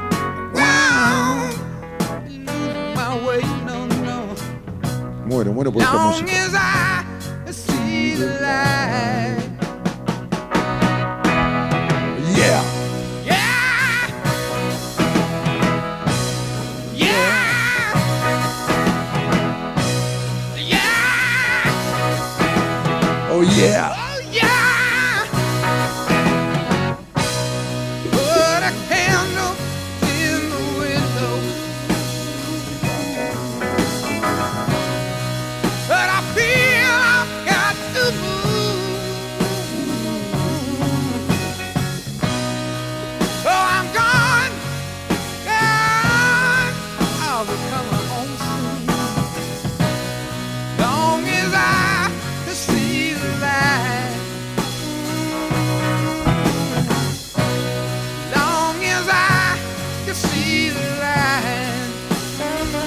En la producción, el señor Gonzalo Comito.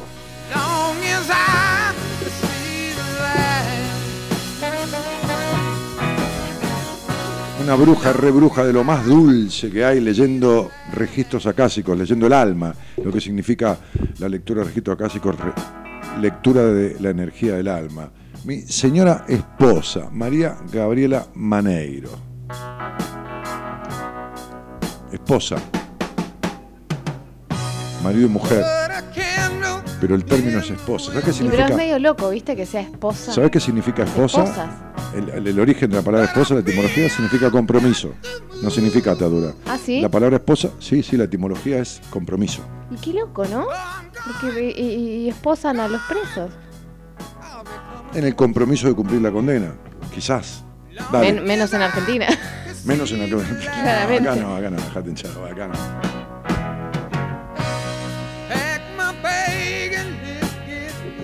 Ya la tenés que cantar esta. Te ponen la pista de karaoke y. Sí, la canto. Yo canto. Bueno, nos vamos. Ah, mi nombre. Yo me llamo Daniel Jorge Martínez. O me llaman, me llamaron. ¿eh? Mis padres me pusieron Daniel Jorge Martínez. Este. Por, por, por, por San. Ya sí, lo te dije. nombró antes de la canción. Por San Daniel y por San Jorge. ¿eh?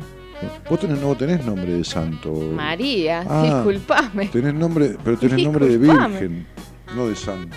Bueno, Santa María Madre. Ambas cosas. Virgen y madre. Y pero viste que yo tengo esa, ¿Qué? esa actitud medio virginal.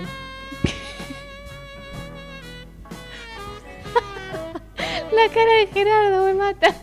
Sí, como la levadura, virgen, sí. Sí, Hasta lo que loco. levanta. Este, este, María Gabriela Manera. Pero Gabriela no, Gabriela no, no es. No es bíblico Gabriela, ¿no? No. Bueno, Gabriel, San Gabriel. O el arcángel Gabriel.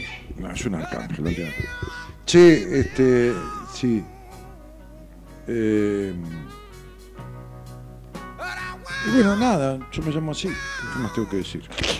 Eh, en 26 años haciendo este programa y un gusto de acompañar a parir almas, como digo en uno de mis libros, sobre todo desde la radio, por supuesto, en estas charlas de confesiones profundas y, y con mis pacientes, ¿no? que establecemos un, un vínculo tan, tan amoroso de, de- agradable compañía. ¿no?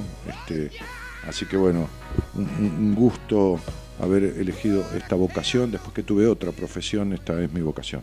Les mando un cariño grandote. Mañana viene al programa Enrique, el licenciado Enrique Audine, ¿eh? que se trae su mate. y se trae su mate, y trae todo. Enrique, un tipazo, un terapeuta de puta madre, este y un buen tomador de vino, Enrique. ¿eh? Y de mate. Y de mate, buenos vinos y hace buenos mates. Y vos también sos un buen tomador de vino, no te hagas el... Sí, me la rebusco, sí, sí. Me la rebusco, dice. Sí, sí, sí. No soy un gran sabedor de vino, pero Pero vos encontrás un vino que te gusta y te compras la caja. ¿Qué estamos hablando? Ah, Acá hay, sí. que, hay que blanquear. sí, después la tengo ahí, pero Ah, sí, después vas tomando así como... sí, sí, tranque esporádicamente. Bueno, pero te gusta. Sí, sí. Pero no hay mucha botella de vino en casa. Habrá 80. ¿Qué te parece poco? No, bueno, digo, qué sé yo. No, igual regalás mucho también. Sí, me gusta regalar vino. Sí, me gusta. Bueno, nos vamos. A la gente de Instagram, de IG, IG, este, un cariño grandote. Gracias por contestar los posteos, por participar de la. Métanse en el Instagram. Entren, entren los de Facebook, entren en mi página web, danielmartinez.com.ar. Y ahí está eh, eh, todos los links de Instagram, los links los links de todo. En- Entonces entran ahí y, me sigan en Instagram, que hay un montón de juegos que hacemos y, y consignas y cosas y posteos, ¿ok? Este, y, y saludo a la gente de Facebook que, que participan, me ayuda tanto a hacer el programa posteando y haciendo preguntas y diciendo cosas. Nos vamos. Un cariño grandote. Muchas gracias por estar. Chau, chau.